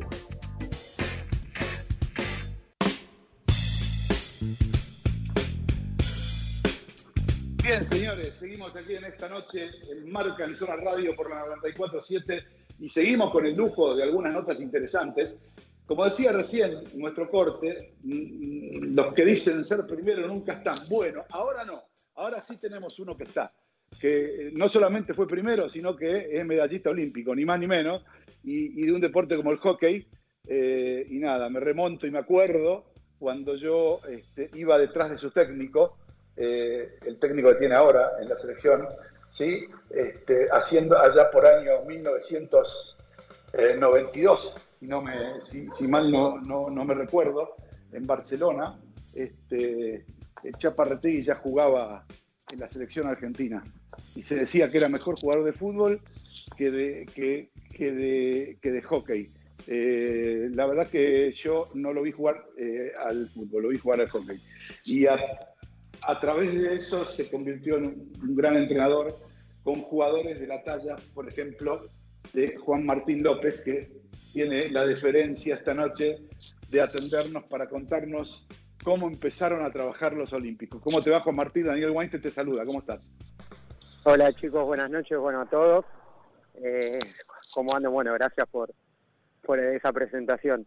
Eh, sí, la verdad que bueno, contentos de que pudimos eh, arrancar a entrenar de vuelta bajo algunos protocolos, pero bueno, eh, la verdad que contento pues nos volvimos a, encontrar con el equipo, que bueno, que es la, en estas circunstancias lo que lo que más extraña, así que eh, ya el lunes volvemos a encontrarnos y bueno, y con las pilas para, para hacer un, un gran año de preparación para, esperemos que, que se puedan jugar los Juegos Olímpicos y hacer un, un gran papel.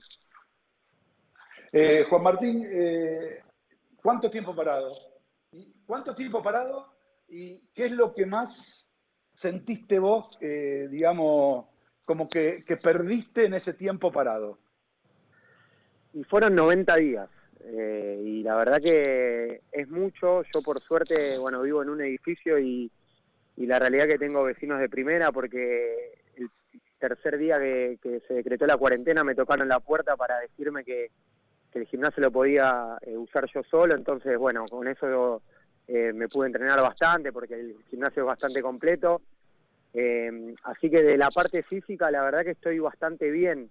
Eh, estoy en el mismo peso que de hace tres meses atrás, eh, me siento bien físicamente, eh, pude entrenar bien, lo que pasa que, bueno, obviamente que la parte de hockey, eh, nada de nada, entonces eh, creo que eso va a ser lo que, lo, lo que más por ahí cueste recuperar, pero tampoco imagino que sea un tiempo tan largo para volver a agarrar lo que es el ritmo de, de, de- de la parte de hockey. Igual, Juan, qué lindo dato ese que me das, ¿eh?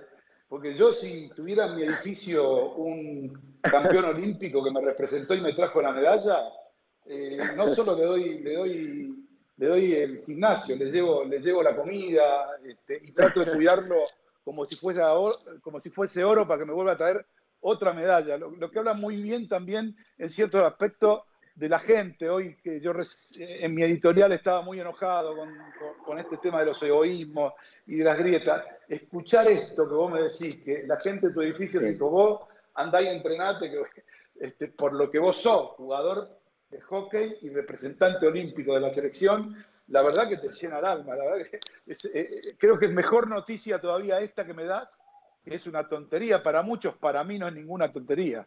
Para mí es, es realmente un acto de nobleza de la gente que en este momento es muy, muy valorable. No sé cómo lo verás vos. La verdad que sí, porque es, la verdad que es impresionante el gesto que tuvieron, porque eh, yo al principio me entrenaba abajo en la cochera, y bajaba a las 8 de la mañana, cosa que, que- de no cruzarme con gente, y me vio uno, un vecino justo el que vivía al lado mío, me, me preguntó, che, Juan, yo corría intermitentes en un, en un pasillo largo, iba y venía, parecía un loco. y me dice, che, Juan, mirá, eh, ahora que está con la cuarentena, ¿por qué no hablamos con la administradora y, y, y bueno, y cerramos el gimnasio para vos, que vos lo necesitabas más que nosotros. Yo le dije, ya, no, no me parece porque todos tienen derecho a... Y la verdad que este chico se puso en campaña para hacer la carta y, y bueno, pasó por, por la casa de todos los vecinos y no hubo ninguno que no haya tenido problema en, en hacerlo. También cuando vuelvo de, de torneos importantes, bueno, cuando volvimos de Río de Janeiro, eh, todo mi piso me lo habían decorado con, con banderas de Argentina, me esperaron. La verdad que eh, tengo unos vecinos de primera, de lujo, y, y bueno, como decís vos, en estas circunstancias, eh, contar con gente que te pueda ayudar de esa manera para nosotros, que es tan importante, la verdad que es un privilegio. Nachito, eh, Juan Martín es todo tuyo. Hola, gato, ¿cómo estás? Nacho Saraley te saluda. Hola Nacho, ¿cómo andas? ¿Bien? ¿Todo bien? Bueno, no- nos conocemos con, con el gato por, bueno, eh, Banco Provincia, el juego de Banco Provincia, histórico multicampeón, y bueno, yo tengo toda la familia ahí en el, en el club. Yo te quería llevar también un poco, eh, Sí, son todos, viste, son todos de, de- de tu camada y esa banda que tienen que es enorme. Sí, a ver, lo, lo más lindo es eso, que son amigos primero. Y cuando vos compartís cosas tan importantes con, con amigos tuyos, tanto en el club como, como en el seleccionado, eh, también es un privilegio, es un orgullo. La verdad que, que creo que eso es lo más importante, porque después, eh, la realidad es que, no sé, yo por ahí ahora que estoy más en el final de mi carrera, eh, uno empieza a ver ot- otras cosas eh, ma- más importantes. Y bueno, me parece que eh, eso es lo más lindo, que vos cuando terminás tu carrera deportiva, lo que lo más lindo que te queda, además de lo- obviamente los recuerdos y lo que viste, es la, la amistad y las relaciones personales que, que fueron surgiendo duran- durante ese periodo con, con la gente. No sé, yo soy el padrino del hijo del Colo Vila y muy amigo de Juan Maivaldi, de. Eh, y así, bueno, también de varios del seleccionado, de Pedro Ibarra, eh, bueno, Mati Paredes, que ya no está más, pero es un gran amigo, Juan Gilardi. Tengo muchos, dice, dice muchos amigos, así que, eh, como te digo, eh, en el final por ahí de la carrera creo que eso es lo que lo que más se valora, ¿no? Además de, por ahí las cosas que conseguiste de los títulos o de, o de, esas cosas que, puedes llegar a conseguir como deportista. Claro, totalmente, y, y a eso también un poco iba. Ese grupo se vio, esa amistad se vio reflejada en, en Río 2016. ¿Cómo fue cuando, cuando empezó esta, esta cuarentena? ¿Cómo fue trabajar la cabeza de que un Juego Olímpico muy cercano se iba a suspender? ¿Hubo, hubo un apoyo desde del cuerpo técnico? ¿Hubo un trabajo psicológico? ¿O era aguantar, aguantar y aguantarse entre ustedes que son, bueno, un grupo muy unido? Sí, íbamos charlando y obviamente entrenábamos por Zoom y íbamos hablando por Zoom. No tuvimos un apoyo del lado de un psicólogo. Yo creo que es un tema muy muy particular y que me, parece también que obviamente que somos un grupo, cada uno lo fue llevando eh, como pudo. Yo, por ejemplo, yo te hablo eh, eh, de mí, yo tuve días muy buenos y tuve días que me costaba mucho también. Eh, pero bueno, le vas encontrando la vuelta. A mí creo que esta, esto de lo que yo contaba antes del gimnasio en mi casa me ayudó muchísimo.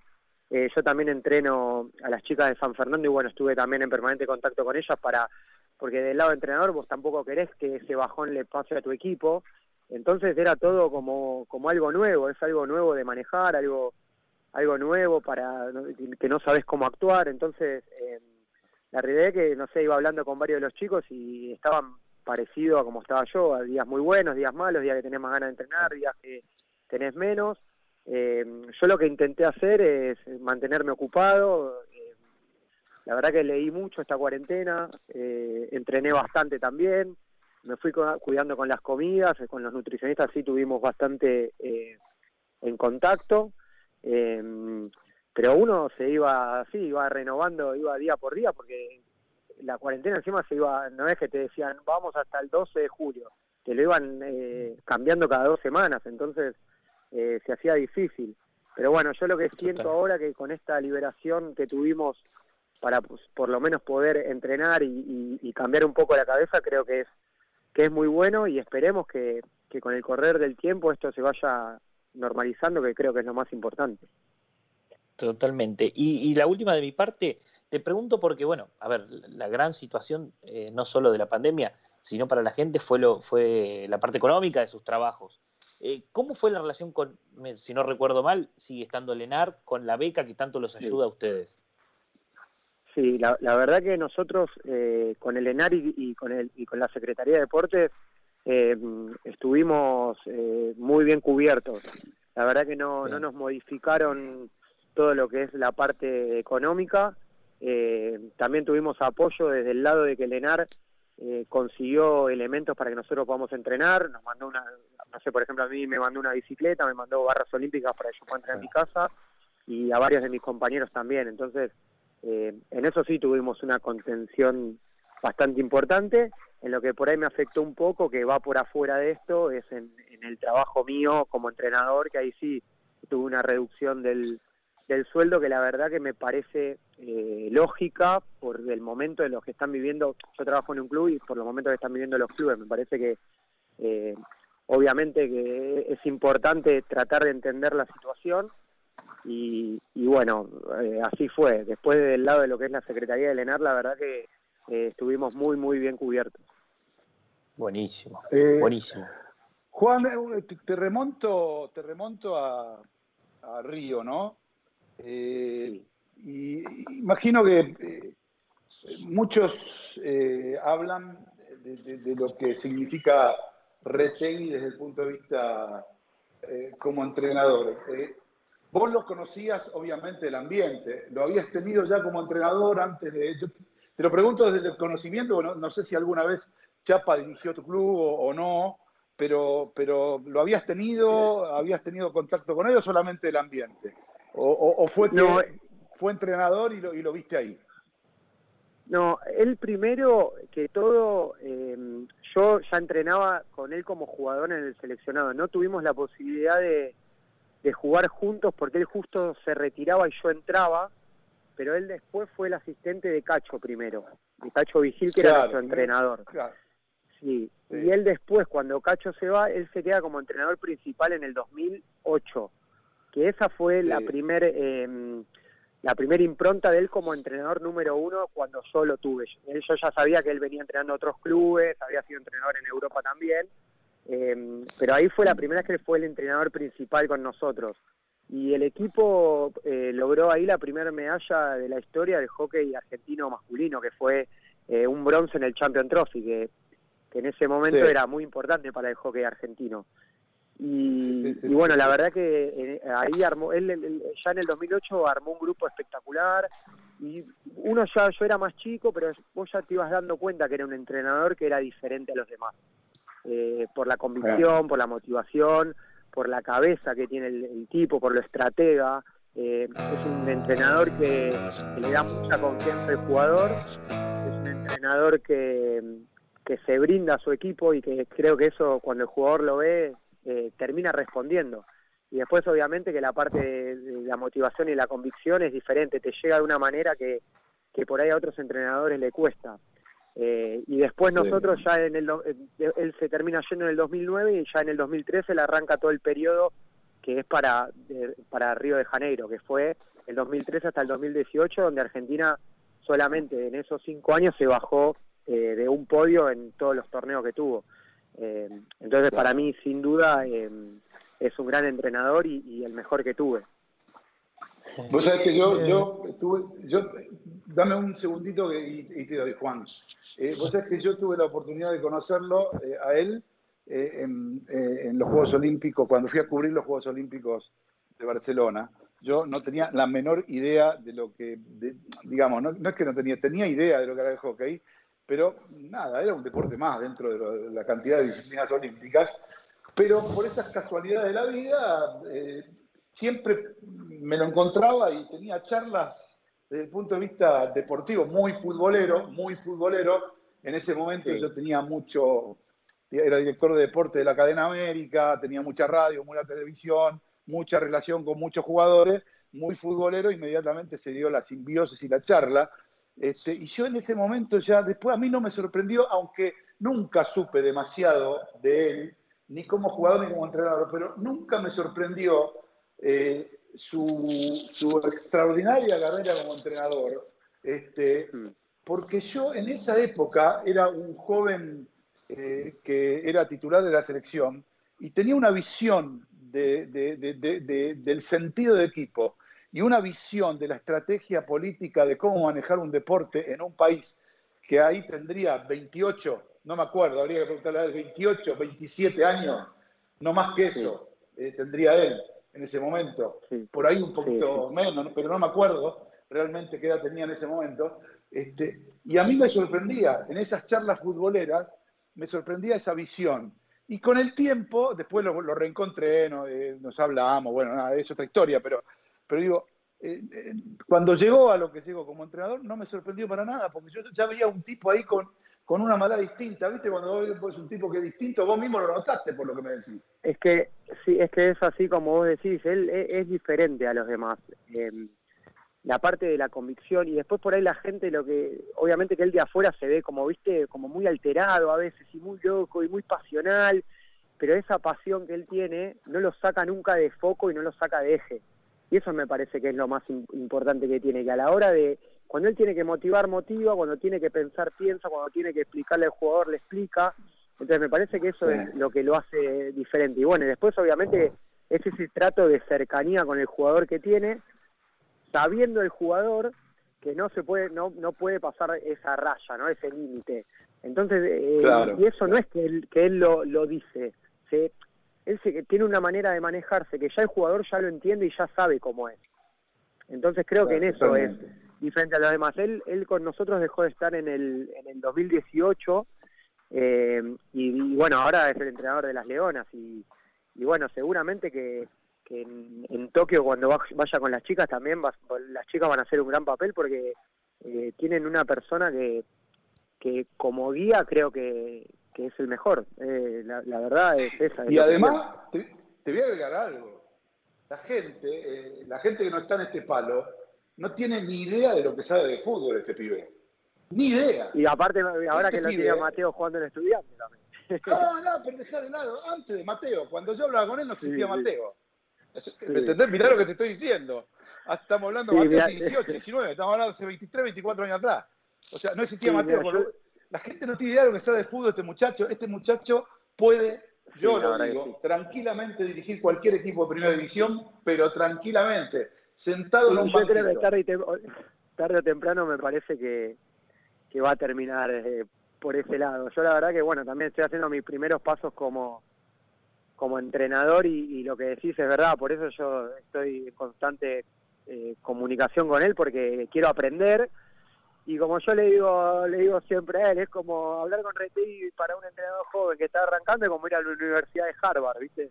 Entonces, Sí, es eh, por es eso como- por ahí lo es molesto como para tanto. un pibe, es, es como para un pibe de Manchester y hablar con Guardiola. Así, lo mismo. Claro, mismo. exactamente, es así. Porque estamos, estamos esa haciendo una analogía, haciendo una analogía, este, el Guardiola de eh, hoy en Argentina por lo menos, y, y el Guardiola, el Guardiola del hockey es, es el chapa. Y, y- y esto es así porque, a ver, tengamos en cuenta una cosa, es decir, eh, este pibe y ustedes, ustedes Mm. y este pibe, sacaron campeones olímpicos a la Argentina en un país donde este deporte es el décimo, decimosegundo, decimotercer deporte, ¿entendés? Como Sí. mucho, con suerte, y por ahí un poquito más ahora, porque ustedes ganaron y la Leona eh, también tuvieron sus, sus logros, ¿entendés? Eh, donde, donde no existe eh, el profesionalismo y tenés que pedir a los sponsors que te pongan un, un peso, si no te tenés que ir a jugar afuera,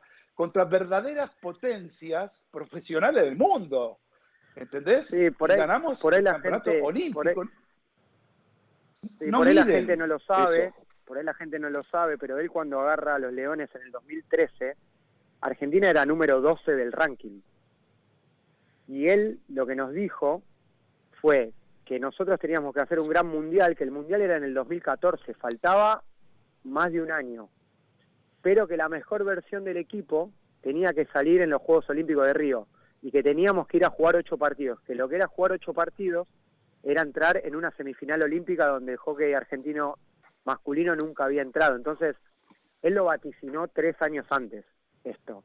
Y lo trabajó, lo soñamos, lo trabajó y la realidad también es que nos convenció porque nosotros pasamos de estar 12 del ranking a 1 del ranking en tres años y, y me parece que, no sé, en el hockey seguro, no sé si en otros deportes, pero en tres años pasar de ser el 12 del ranking al 1 es algo totalmente histórico. Claro. Juancito, discúlpame. No, no pasa nada. Juan, ¿cómo andás? Yo vengo de, de- de parte del rugby, de un club multideporte en esa parte similar al tuyo, que es Gimnasia de Grima, ¿sí? Sí, sí. De Buenos Aires, digamos. Y Sí, tuve la oportunidad, por una Sí. cuestión de trabajo, de estar con los sargentos, revisando alguna de, de su planificación y su trabajo cuando estaban al cargo del, del hockey del club, ¿viste? Y me sorprendió mucho el profesionalismo planteado, más allá de que yo sé que en hockey, a, a diferencia del rugby, en hockey casi todos los cargos son rentados, digamos. Entonces Sí. hay una estructura más profesional de por sí. No sé si estoy equivocado o es Sí. así. sí, sí. Los profes, los entrenadores de cada divisional cobran algo. Así es. Entonces se puede armar un plan, pero me sorprendió mucho el nivel de detalle del plan armado. O sea, yo me encontré, bueno, no sé si los conoces a los sargentos, me imagino, Sí, Eh, sí, jugué con ellos eh, eh, varios años. por eso. Por eso. Y me encontré con que, por ejemplo, tenían un boletín de calificaciones para cada uno de los chicos y chicas de formativas. Pensá que gimnasia tiene cinco tiras en formativas mujeres y tiene un montón de padres quejándose de por qué su hija en lugar de la D no está en la C o por qué no está en la A. Y estos chicos tenían un- un- una evaluación de cada gesto técnico y una bajada de línea para cada uno de los profes de qué momento del mes se hacía el gesto técnico y lo recorrían, el entrenamiento, lo corregían. O sea, un nivel de profesionalismo que es equivalente a, a los mejores clubes de formación de fútbol en la Argentina. Y yo no sé si eso se repite en muchos clubes o era una cuestión puntual de acá. Esa es una pregunta. Eh, si querés contestar por acá y después voy por la segunda que tiene que ver un poco con el juego de, de fútbol también. Sí, a ver, en, en realidad yo no sé eh, si en todos los clubes. Yo lo que te digo que, que, por ejemplo, yo estoy trabajando ahora en San Fernando y bueno, trabajé mucho en mi club Banco Provincia y sí, hay eh, el estilo de trabajo es parecido al que vos me contás. Eh, la realidad es esa, que hoy el, el hockey es, eh, es un deporte que se ha convertido en que los, donde los detalles hacen, hacen la diferencia. Entonces, cuanto vos de más chico arrancás eh, corrigiendo los detalles, cuando sean más grandes, seguramente que todo eso que vos trabajaste lo van a tener eh, muy pulido, por así decirlo. Entonces, eh, yo sé que San Fernando lo, lo- también lo trabaja de esa manera, eh, por eso es muy importante tener eh, eh, coordinadores que trabajen a largo plazo, porque ahí lo importante de, una chiquita o de un chiquito no es ir a ganar el sábado o el domingo, es, es que se sienta bien, que se sienta cómoda, que aprenda, que disfrute, que se divierta, que hay un montón de cosas que vos en- haciendo la enseñanza le podés dar al, a- al nene o a la nena eh, cosas extras. eh, y, y eso es lo que vos me estás diciendo, que eh, trabajan a largo plazo, que cada mes eh, van, van, a- van desarrollando un gesto técnico. Y la verdad no me sorprende de los Messi, porque bueno, los conozco hace rato, siempre fueron así. Y bueno, y ahora que me lo, me lo unís con el fútbol, ellos son parte del, del cuerpo técnico parece Tigre Gareca en, Sí. en Perú y hay un montón de, Sí, sí. de- de gente de hockey que está trabajando en los cuerpos técnicos del fútbol. No sé, Ariel Holland, todo el cuerpo técnico de Ariel Holland es de hockey.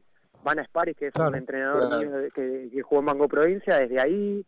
Eh, el entrenador eh, multicampeón olímpico de Alemania está trabajando en la parte de videoanálisis en el Bayern Múnich. Eh, Tobias Hauke, también el capitán de Alemania, hasta hace poco trabajaba en un club muy importante, no sé si no, no sé en qué club importante de Alemania. Eh, y acá también se está dando mucho que, que hay, hay chicos que están empezando con todo ese trabajo. eh, por ahí se empieza pues, con lo de análisis de video y, y toda esa parte, o con la metodología de entrenamiento. Pero me parece que en cuanto, en cuanto esto se haga un poco más conocido, me parece que hay- va a haber mucha gente del hockey trabajando en el fútbol. Por eso Juancito, me parecía muy interesante, ah, espera que redondeo con esto, por eso me parecía muy importante tu opinión por ese lado, porque ahí es donde voy, la simbiosis que ocurre, por un lado la sorpresa de Dani, entre comillas, que plantea hacia el resto, que tendría que estar sorprendidos por el nivel del hockey argentino, a mí no me sorprende porque hay un trabajo profesional abajo hace años, entonces me parece que eso también es una consecuencia de ese trabajo profesional, que está bueno que lo copien otros deportes, que estaría buenísimo, y además que esto que se conoce me parece que está muy bueno para entender cómo el análisis y el trabajo profesional tiene una consecuencia muy interesante y muy concreta, tanto así que deberían empezar a incorporar los clubes de fútbol que no lo tienen tan claro y que no lo tienen tan metido, y por eso, como vos decís, en principio se meten por la parte de videoanálisis, que es la parte más novedosa y dura de lo, de lo gestual. Pero además me Sí, parece que está que- bueno en el sentido eh, entender que el hockey, al ser un deporte con algunas similitudes, puede retroalimentarse, ¿no? Sí, yo, yo lo que creo que, lo que hay que entender y lo más importante es abrir la cabeza y entender que no solo el fútbol el hockey, que el deporte evoluciona constantemente. Y, y, y- eso también te tiene que le tiene que hacer a los clubes o, o a- o a la gente que trabaja tener herramientas nuevas.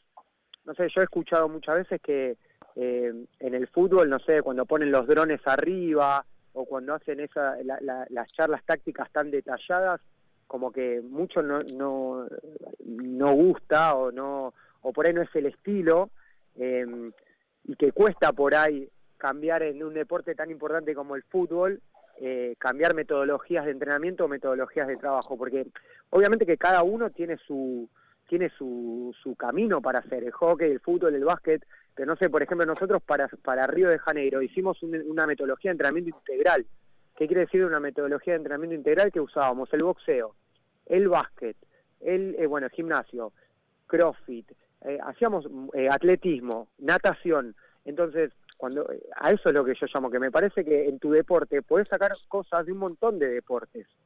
¿Sí? Pero lo primero que hay que entender Pero- pero- es que el deporte evoluciona. Y cuando el deporte evoluciona, si la gente que lo maneja no está dispuesta a seguir especializándose o a seguir formándose eh, para también evolucionar, ahí me parece que es donde te quedas en el camino. Entonces, eh, por ese lado me claro. parece que iba un poco lo que vos me planteabas. Es que todo, todo tiene que ver con la, justamente ahí está la palabra, revolución.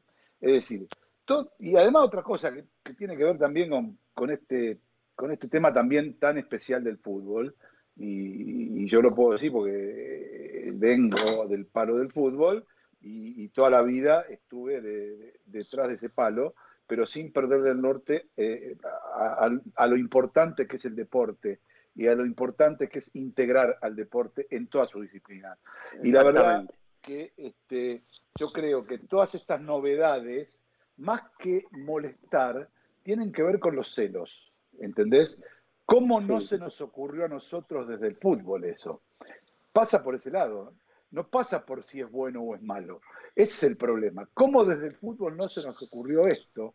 Que tenemos la posibilidad de ver casi desde el techo los movimientos tácticos de tal o cual y antes nos subíamos a la tribuna y tampoco los veíamos tan bien porque lo vemos oblicuo. En cambio, si ponemos tres drones, vemos cómo se mueve la delantera, la defensa y el medio y podemos sectorizar la cancha. Pero como es del hockey, me pongo celoso y me molesta que haya drones. ¿Entendés cómo la historia? Sí, por eso yo hablaba de, de abrir la cabeza y estar y estar dispuesto a, a- no solo a, evolu- a que evolucione la metodología de entrenamiento, sino que los integrantes de, de los cuerpos técnicos, los entrenadores, los coordinadores también abran la cabeza para evolucionar ellos mismos. Me parece que, eh, Totalmente. eso y es está lo pasando, conveniente. ¿eh? está pasando. Sí, está, pasando. Bueno, sí, mira, sí. la verdad, la verdad, Comardín, un placer. Nunca había hablado con vos, te vi jugar, pero nunca este, había hablado con vos. Eh, la verdad, un placer, un gusto.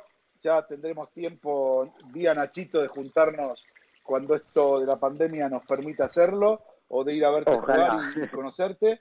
Te pido un favor muy personal, mandarle un abrazo muy fuerte al Chapa este, y decirle que cualquier cosa lo espero en Chacarita para cuando quiera ser entrenador que, que no sé, muevo cielo y tierra, y tierra para que sea su primer club. ¿Eh? Seguramente Eh, lo vas a tener rápido. ¿Cómo, cómo? Seguramente lo vas a tener rápido si le, si le decís eso. No, no, no. Lo vas a tener yo- rápido yo- por yo. Yo, yo lo voy a tener, yo lo quiero tener de fútbol al Chapa rápidamente, lo quiero tener de fútbol. Así que mandale, mandale un, un gran saludo y este, igual después le voy a escribir y le voy a mandar la nota para, para que él la escuche. Eh, yo te agradezco mucho, no sé si alguien más quiere hacer una pregunta, pero ya Mm, vamos a, ya es tarde y tenemos que seguir con el programa, chicos. No, saludarlo, saludarlo y agradecerle al gato y ojalá nos veamos pronto. En realidad nosotros lo veamos pronto a él dentro de una cancha. Ojalá que Bueno, sí, le- ojalá que sí, mucha suerte. Sí, Les agradezco mucho a ustedes por la nota, la verdad que bueno, lo- eh, un placer charlar con ustedes y bueno, obviamente esperemos que esto pase rápido, que nos podamos encontrar y que bueno, todos volvamos a disfrutar de lo que a cada uno le gusta. Así que un abrazo para todos y bueno, eh, gracias por la nota. Vale, gracias a vos. Eh, chao Juan Martín, saludos y muy buena preparación y ojalá se hagan los Juegos Olímpicos el año que viene. Gracias, eh. que sigas muy bien. Saludos a todos. Seguimos entonces acá en Marca en Zona Radio por la 94.7. Javier, todo tuyo, gracias. Club 947. Todos los deportes. Todos los deportes. Un solo lugar. Un solo lugar. Marca en Zona. El programa en donde las marcas juegan de titular.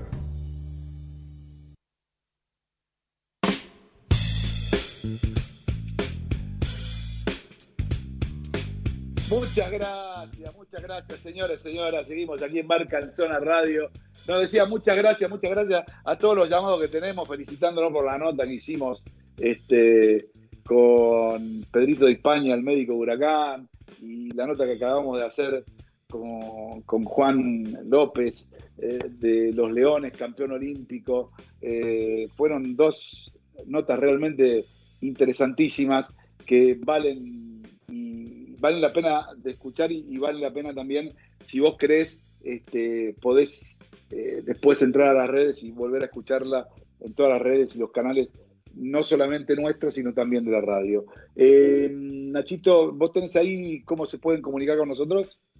Pero claro, Dani, siempre lo tengo. Nos pueden encontrar en todas las redes sociales como arroba marca en. Y si no, pueden escuchar toda la, la programación de la radio eh, bajándose la aplicación Octubre. Y si no, pueden encontrar a la radio en, Twitter e Instagram como arroba 947 FM Radio. Perfecto, maravilloso. Y al señor Sí. Nacho lo pueden encontrar en, en Tinder como Alto Tonel con facha decreciente. No tengo más Tinder. Por No, basta de Tinder, basta de Tinder. Basta de Tinder. No quiere tener más Tinder porque parece que hubo algunos match que perdió. bueno, escucha, escucha una cosa, Nachito, ¿qué tenés vos? Sí, señor. A ver, quería hacer un repaso de algunas de las noticias de esta semana que, que la verdad que, que trascendieron y quería que, que las charlemos un ratito. Dale, dale rápido Bueno. y sostenido. Rápidamente, y me parece muy importante, se acerca la fecha en la cual la FIFA va a elegir la sede del Mundial Femenino para 2023. Bien, Sí, señor. Mundial de Fútbol Femenino de mayores, y tenemos eh, una sede que tenemos que apoyar todos los argentinos y todos los sudamericanos, que es Colombia. Sí, Colombia va a señor. competir contra, Ja- contra Japón y contra Nueva Zelanda, Australia, que es- o sería otra sede. Pero, Sí, señor. ¿por, qué, por qué hablo de esto? Porque en 30 años del fútbol femenino, que la FIFA eh, comenzó a trabajar, eh, nunca se dio un mundial en Sudamérica. Eso es muy Claro. importante y por eso eh, muchos de, de- de- de los influyentes y, y de la gente quiere que el fútbol femenino llegue con un mundial a, a nuestro continente. Y mirá, para darte un datito, eh, por ejemplo, en Colombia es muy fuerte el deporte, hay 20.600 jugadoras y más o menos la media de asistencia es de 28.000 personas. Claro, a propósito, hoy se le pidió a todos los presidentes, hoy hubo re- reunión por Zoom con todos los presidentes de, de- de Comebol, de, de las federaciones, eh, que se fueron muy sonrientes porque se les dio a cada federación 200 mil dólares para compra de test de COVID para sus seleccionados y equipos, a cada una, y otros 400 mil dólares para ayuda a recursos a equipos con problemas de pago como los equipos más chicos o los de categorías menores. Es decir, que hoy, después de ese Zoom, cada federación nacional se fue con 600 mil dólares en el bolsillo. Imaginen la AFA, 600 mil dólares eh, que ha recibido, es, bastante dinero como para poder ayudar, comprar test y paliar eh, algunos problemas que pueda llegar a tener. Además de eso, se le pidió el apoyo total a todas las federaciones, a Colombia como el próximo organizador del Mundial. Está peleado, por lo que me cuenta, está muy peleado eh, con el tema Nueva Zelanda, Australia, muy peleado eh, por una cuestión organizativa, por una cuestión de infraestructura, por una cuestión este, que tiene que ver básicamente con, con la pulcritud y, y el orden que eh, hay en esos países, que lamentablemente dista mucho de ser parecida a la de Claro. nuestros países. Y eso es una ventaja enorme. Pero de todas maneras todos tratamos de apoyar a Colombia y eso se va a ver por los votos, ni más ni menos. Claro. Serán los votos del Comité Ejecutivo de FIFA los que determinen que, que- cuál va a ser la sede. ¿Qué más tenés? eh, Bueno, a- algo importante para todos los fanáticos de, de los gamers, eh, salieron las primeras imágenes del FIFA 21. Estábamos hablando del jueguito, del videojuego de EA Sport, que salieron algunas imágenes, algunos videos, que ya dijeron que el 9 de octubre se pone a la venta. Va a estar, bueno, para PlayStation 4, Xbox, PlayStation 5 y bueno, la curiosidad más importante, bueno, es que parecería que Kylian Mbappé, el joven francés, pero ya campeón del mundo, puede ser el protagonista del videojuego. Y también el que lo compre, por ejemplo, para PlayStation 4, lo va a poder utilizar para PlayStation 5. Mirá bien. Toma, para todos los, todos los gamers. qué lejos estoy de eso. Yo, yo, yo, este, yo la verdad que no, no, no. No, ¿estás perdido? Estoy más perdido que. No, no, imposible. Estoy no, lejos, bueno. estoy lejos, estoy lejos. Yo reconozco mis, este, reconozco mis limitaciones, estoy lejos, estoy lejos de eso. Definitivamente estoy lejos. Yo me quedé con la con el móvil y la computadora y hasta ahí llegué, y gracias. Este, Está muy estoy bien. lejos.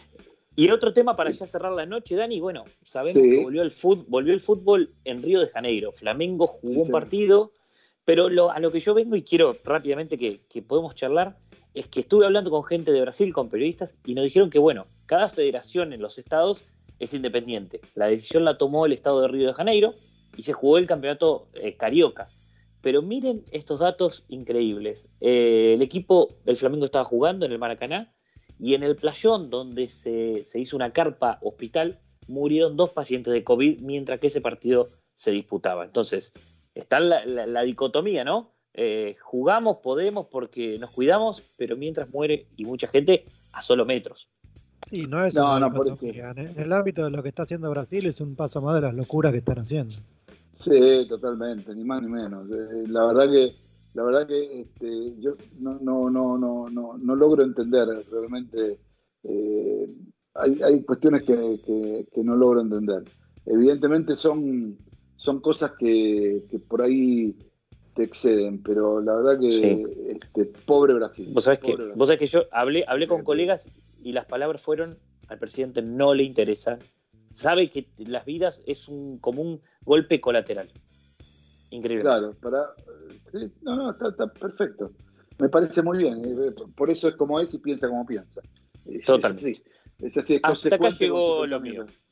Hasta ahí llegó lo tuyo. Muy bien, señores. Hasta acá yo, creo que hasta, yo creo que hasta acá llegamos en Marca en Zona Radio. Tengo sueño, Hoy fue- tengo sueño, Bueno, Dani.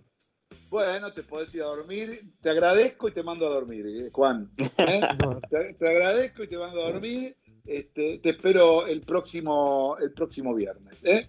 Y, a vos, a vos Nachito lo mismo. Eh, Abrazo grande. Gracias por todo. Seguimos trabajando. Eh, gracias Gastón. Eh, ahí ordenando y poniendo todo, eh, ajustando todo. Gracias Javi por ponernos al aire. Bueno, y gracias a la gente por escuchar Marca en Zona Radio, aquí por la 94.7, la radio del fútbol, la radio de Marca en Zona. Como siempre te digo, mm, no seas tonto, quédate en casa. La pandemia está que arde, hay muchos problemas, hay mucho peligro. Quédate en casa, quédate con tu familia, preservate y preserva los tuyos.